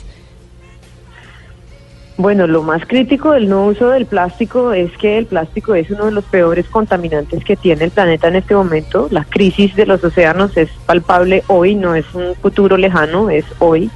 Eh, y el plástico pues es un derivado del petróleo que se tarda 500 años o más normalmente en deshacerse y lo que vamos a terminar es con un universo totalmente colapsado por el plástico. No sé si ustedes saben que recientemente se publicaron eh, investigación, resultados de investigación en el que encontraron en el 100% de los sujetos investigados materia plástica en el cuerpo humano. Es realmente muy muy preocupante. El plástico en el cuerpo actúa como una endorfina, es decir, que actúa como una hormona y hay resultados también de investigación recientes que muestran que los mamíferos al, al, al, al estar expuestos a este tipo de, de material eh, tienen problemas eh, reproductivos entre muchos otros. Entonces, por supuesto que la crisis del plástico es una cosa que tenemos que resolver muy pronto. Señora Cavalier, si uno mira los impedimentos, eh, digamos, eh, en, en el nivel global del gran mercado, ¿quiénes o qué tipo de compañías son las que más obstaculizan eh, este tipo de medidas como la de la que estamos hablando de la prohibición o, o restricción del uso de bolsas plásticas? Bueno, sin duda los productores de plásticos tienen un interés principal en que no se acabe su negocio y tenemos que pensar en una salida razonable para ellos porque pues es una persona con un negocio como cualquier otro, si un día para otro le dicen su negocio tiene que acabar mañana, hay que pensar en cuál es la alternativa. Eh, y los otros son los grandes usuarios, en particular las grandes superficies de venta de alimentos y, y otro tipo de, de enseres que usan bolsas plásticas. Pero yo creo que además de esto, en términos de empresas, eh, pues también están los consumidores que indiscriminadamente usan el plástico, ¿no? Cada vez que usa una botella plástica, cada vez que usa una bolsa plástica, esa botella, esa bolsa, se va a tardar cientos de años eh, en el planeta. Es más, la primera bolsa plástica que se creó en el planeta Tierra todavía existe. Con eso le digo todo. Pero todavía, eh, es decir, ustedes han eh, sabido, hemos sabido de bloqueos, de hecho, que ustedes sepan de, de compañías que han tratado de, de bloquear eh, este tipo de iniciativas. Bueno, yo no tengo evidencia de ese lobby eh, en Colombia. La verdad es que si te dijera lo contrario estaría mintiendo. Tendría que hacer la investigación correspondiente. Ahora, hace unos minutos nos presentaron unas bolsas que se disuelven con el agua en tres minutos. ¿Qué tiene que pasar para que este tipo de ideas llegue hasta Polonia, por ejemplo? Bueno, lo primero de la bolsa de los tres minutos es, yo le soy franca, yo no he oído todavía mucho de esa bolsa, oí de una similar. Eh, lo que me preocupa es que esa disolución, ¿qué tipo de disolución es? ¿Se disuelve y el microplástico queda en el agua o se disuelve y es 100% compostable? Esa realmente es la vara que tenemos que estar mirando respecto del plástico que se disuelve. Esa es una pregunta para hacerle a los emprendedores que inventaron esta bolsa. Eh, pero para que ese tipo de iniciativas lleguen a Polonia, lo mismo que tiene que ocurrir para que lleguen a Colombia. Es decir, tenemos que empezar a repartir la noticia y sobre todo o proponerlo como una alternativa viable para los usuarios y sobre todo para quienes son los distribuidores principales de bolsas. Pero de nuevo, creo que lo más importante es pensar en la transición justa para los empresarios, dueños del negocio de las bolsas, que algo van a tener que hacer con ese negocio. Entonces, si lo van a tener que cerrar, pues hay que pensar cómo puede reconvertirse ese negocio en un negocio de producción, por ejemplo, de esas bolsas nuevas de las cuales ustedes están hablando. Señora Cavalier, ¿qué tan lejos o qué tan cerca estamos del uso del plástico eh, por parte de nosotros, los seres humanos? No entiendo muy bien su pregunta, perdóneme. ¿Cómo ¿Qué tan lejos o qué tan Estamos muy cerca? cerca del uso, todos los días usamos plástico. No, no, de, de dejar de usar, de, de que desaparezca Ah. el plástico, digamos, es un tema cultural realmente, porque todos, de alguna manera, todos los días manipulamos cultural. el plástico y lo utilizamos. ¿Qué tan lejos Todo estamos de tiempo. dejar de usarlo? Mire, yo creo que hasta hace poco estábamos lejos, pero estamos viviendo la era de los exponenciales. Los cambios están ocurriendo mucho más rápido de lo que creemos que están ocurriendo. Y cuando repentinamente un avance tecnológico reemplaza a otro, a veces cruzan umbrales de expansión de, de- del uso de un producto que son inmensamente rápidos y que uno dice, uy, ¿cómo fue tan rápido que ese cambio ocurrió? Le doy un ejemplo eh, que es, relacionado al plástico y que notamos, digamos, por lo menos yo que soy una persona que vive en Bogotá, noté. Yo hace varios años llevo diciendo en los restaurantes, no me de pitillo, no me de pitillo, no me de pitillo. Pero repentinamente hace un par de años, o más o menos, sí, un año, creo que todos lo notamos, en muchos restaurantes ahora le preguntan a uno, ¿quiere pitillo? Y yo creo que ese es el resultado de un cambio repentino, desde que unos poquitos empezamos a decir no me de pitillo hasta que se empezó a volver una cosa masiva y rápidamente la, expansión exponencial ocurrió. Yo esperaría, uno tiene que ser optimista, yo esperaría que eso empiece a ocurrir con otros usos del plástico, sobre todo los plásticos de uso único. No sé si saben de la reciente regulación de la Unión Europea al respecto, en que quieren regular y, y prohibir básicamente los plásticos de uso único, con excepto para el uso hospitalario. Eh, pero todos los plásticos de uso único son los pitillos, las botellas plásticas, los cubiertos plásticos, las bolsas plásticas, etcétera. Eh, ese es un primer paso muy importante. El siguiente paso va a ser los plásticos más rígidos y que son de múltiples usos y que esos sí van a ser mucho más complicados de reemplazar porque ahí está, imagínese, los botellones de agua, la ropa que usted usa, eh, una cantidad de otras cosas que a veces uno no, no cae en cuenta, los muebles que son de plástico, en fin, eh, hay una cantidad de usos adicionales de plástico que uno no se sospecha. Una última, una última pregunta, y es como hoy estábamos hablando sobre esta legislación, este cobro de un tributo al uso de la bolsa plástica, qué tan benéfico ha sido para Colombia. Hablábamos con la gente de la Contraloría, hablábamos con la gente del Ministerio de Ambiente, pero ustedes, digamos, desde otro sector, el que está allá en Polonia negociando, pero además desde el sector de las ONGs, ¿qué conclusión tienen frente a esa medida? ¿Ha servido o no ha servido? ¿Ha sido benéfico el cobro del impuesto a las bolsas plásticas o no en nuestro país? Pues mire, yo creo que desde que estamos teniendo esta conversación, sí, porque ha generado un debate, ha puesto el tema sobre la mesa y ha puesto a las personas a pensar.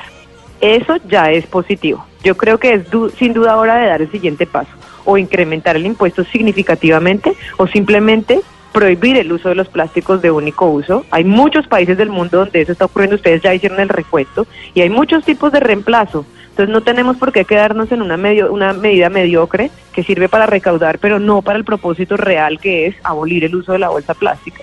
Yo creo que es hora de dar el próximo paso.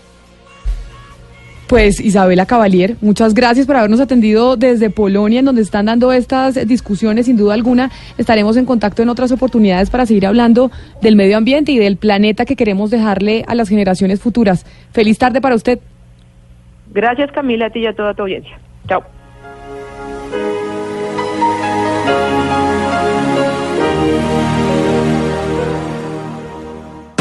Para practicantes y aficionados, profesionales y fanáticos, los deportes en Mañanas Blue. Y los deportes, antes de irnos, señor Pablo, ¿qué tenemos de deportes? Terminando el año se va a acabar el fútbol y queda uno como en una racha de abstención deportiva o, ¿o qué? Pasa, pasa en- por estas épocas que se va acabando el fútbol, pues ya tuvimos una final este fin de semana, la de Boca River, también la primera final del fútbol colombiano entre Junior y Medellín, que se va a terminar de definir el otro fin de semana. Pero hubo una atleta, una colombiana que nos dejó muy felices en este 2018 y fue Katherine Ibargüen, con su premio a Mejor Atleta del Año que le entregó la Federación Internacional de Atletismo. Hoy dio una rueda de prensa en Bogotá, habló de, de- de sus sueños, que fue algo cumplido haber logrado este premio, que hay que apoyar a los niños, seguir eh, eh, fomentando semilleros también a los entrenadores y que es triste también que para que los apoyen tengan que ganar medallas, que debe ser antes de eso que Catherine, eh, que los deportistas y tengan ese apoyo. También hay noticias, por supuesto, por el Boca River que sigue teniendo repercusión esta final. El hijo de Juan Román Riquelme, uno de los máximos ídolos de Boca, pidió por Edwin Cardona, que ayer no estuvo ni siquiera en el banco de suplentes en este partido entre Boca y River. Y también hay noticias de Cristiano Ronaldo. Su... ¿Qué pasó con Cristiano? Mire, eh, dio una entrevista a medios italianos, Gaceta dello Sport y Corriere dello Sport también, y dejó tres frases importantes. Retó a Messi para que fuera a jugar al fútbol italiano, porque él ya estuvo en Portugal, en Inglaterra, en España y ahora está en Italia, y que Messi no ha querido salir de España. Pero si le va divinamente en el Barça, ¿para qué se va a ir? No cambie su juego cuando va ganando. ¿Y por qué? ¿Es más duro o es que? No, es como un tema de reto. Ya gané acá, ahora quiero ir a ganar allá. Así piensa Cristiano Ronaldo. También le preguntaron si quería a Marcelo o a Isco en la Juve, ex compañeros suyos en el Real Madrid. Dijo que la Juve no necesita jugadores, que también se ha hablado de James, de Bale, de Asensio, pero que la Juve está bien así y que además es el equipo en el que mejor ambiente ha tenido en su carrera, la Juventus hoy en Italia. Seguimos queriendo a Cristiano, no importa en dónde esté, somos hinchas y fanáticos de Cristiano Ronaldo. Pero mire, Pombo, a partir de hoy les vamos a traer a los oyentes una cápsula que narra de manera clara y precisa lo que significa en números una compañía, un sector o una persona. Se trata de trasladar al oído de nuestros oyentes información que no conocen y que puede, pues esta información, hacerles entender lo grande que puede significar ciertas marcas o movimientos en el mundo. Y hoy lo que les traemos es lo que significa la aviación comercial. Las cifras siempre impactan y más cuando son tan claras. En números, Colombia está al aire. Viajar en avión es un sueño para muchos, para otros una rutina. Los vuelos comerciales y de carga en el mundo generan al año 460 mil millones de dólares. Diariamente, eso se traduce a 1.260 millones de dólares. Día se mueven en el transporte aéreo más de 11.5 millones de personas. Esto según un estudio realizado por el banco HSBC. Los vuelos de largas distancias de más de 10 horas representan el 18% del total de vuelos que hay en el mundo. Según un cálculo hecho por Boeing, se estima que en el planeta hay 30.000 aviones comerciales y de carga y que para el año 2037 deben haber 63.000. Entre las 9 y 11 de la mañana, hora de Colombia, es donde se pueden ver más vuelos al mismo tiempo. Alrededor de 16.000 aviones surcan el cielo de todo el globo terráqueo. Los números, las cifras de la aviación y antes de irnos para cerrar, para despedirnos de ustedes en Mañanas Blue, la frase del día, señor Pombo. Y es una frase dedicada a la señora Tania Sierra, contratista de la alcaldía de Ibagué. Dice así, la palabra es un sacramento de muy delicada administración. Se lo regala don José Ortega y Gasset. Una de la tarde, quédense con Meridiano Blue y nosotros nos encontramos de nuevo mañana. Que descansen.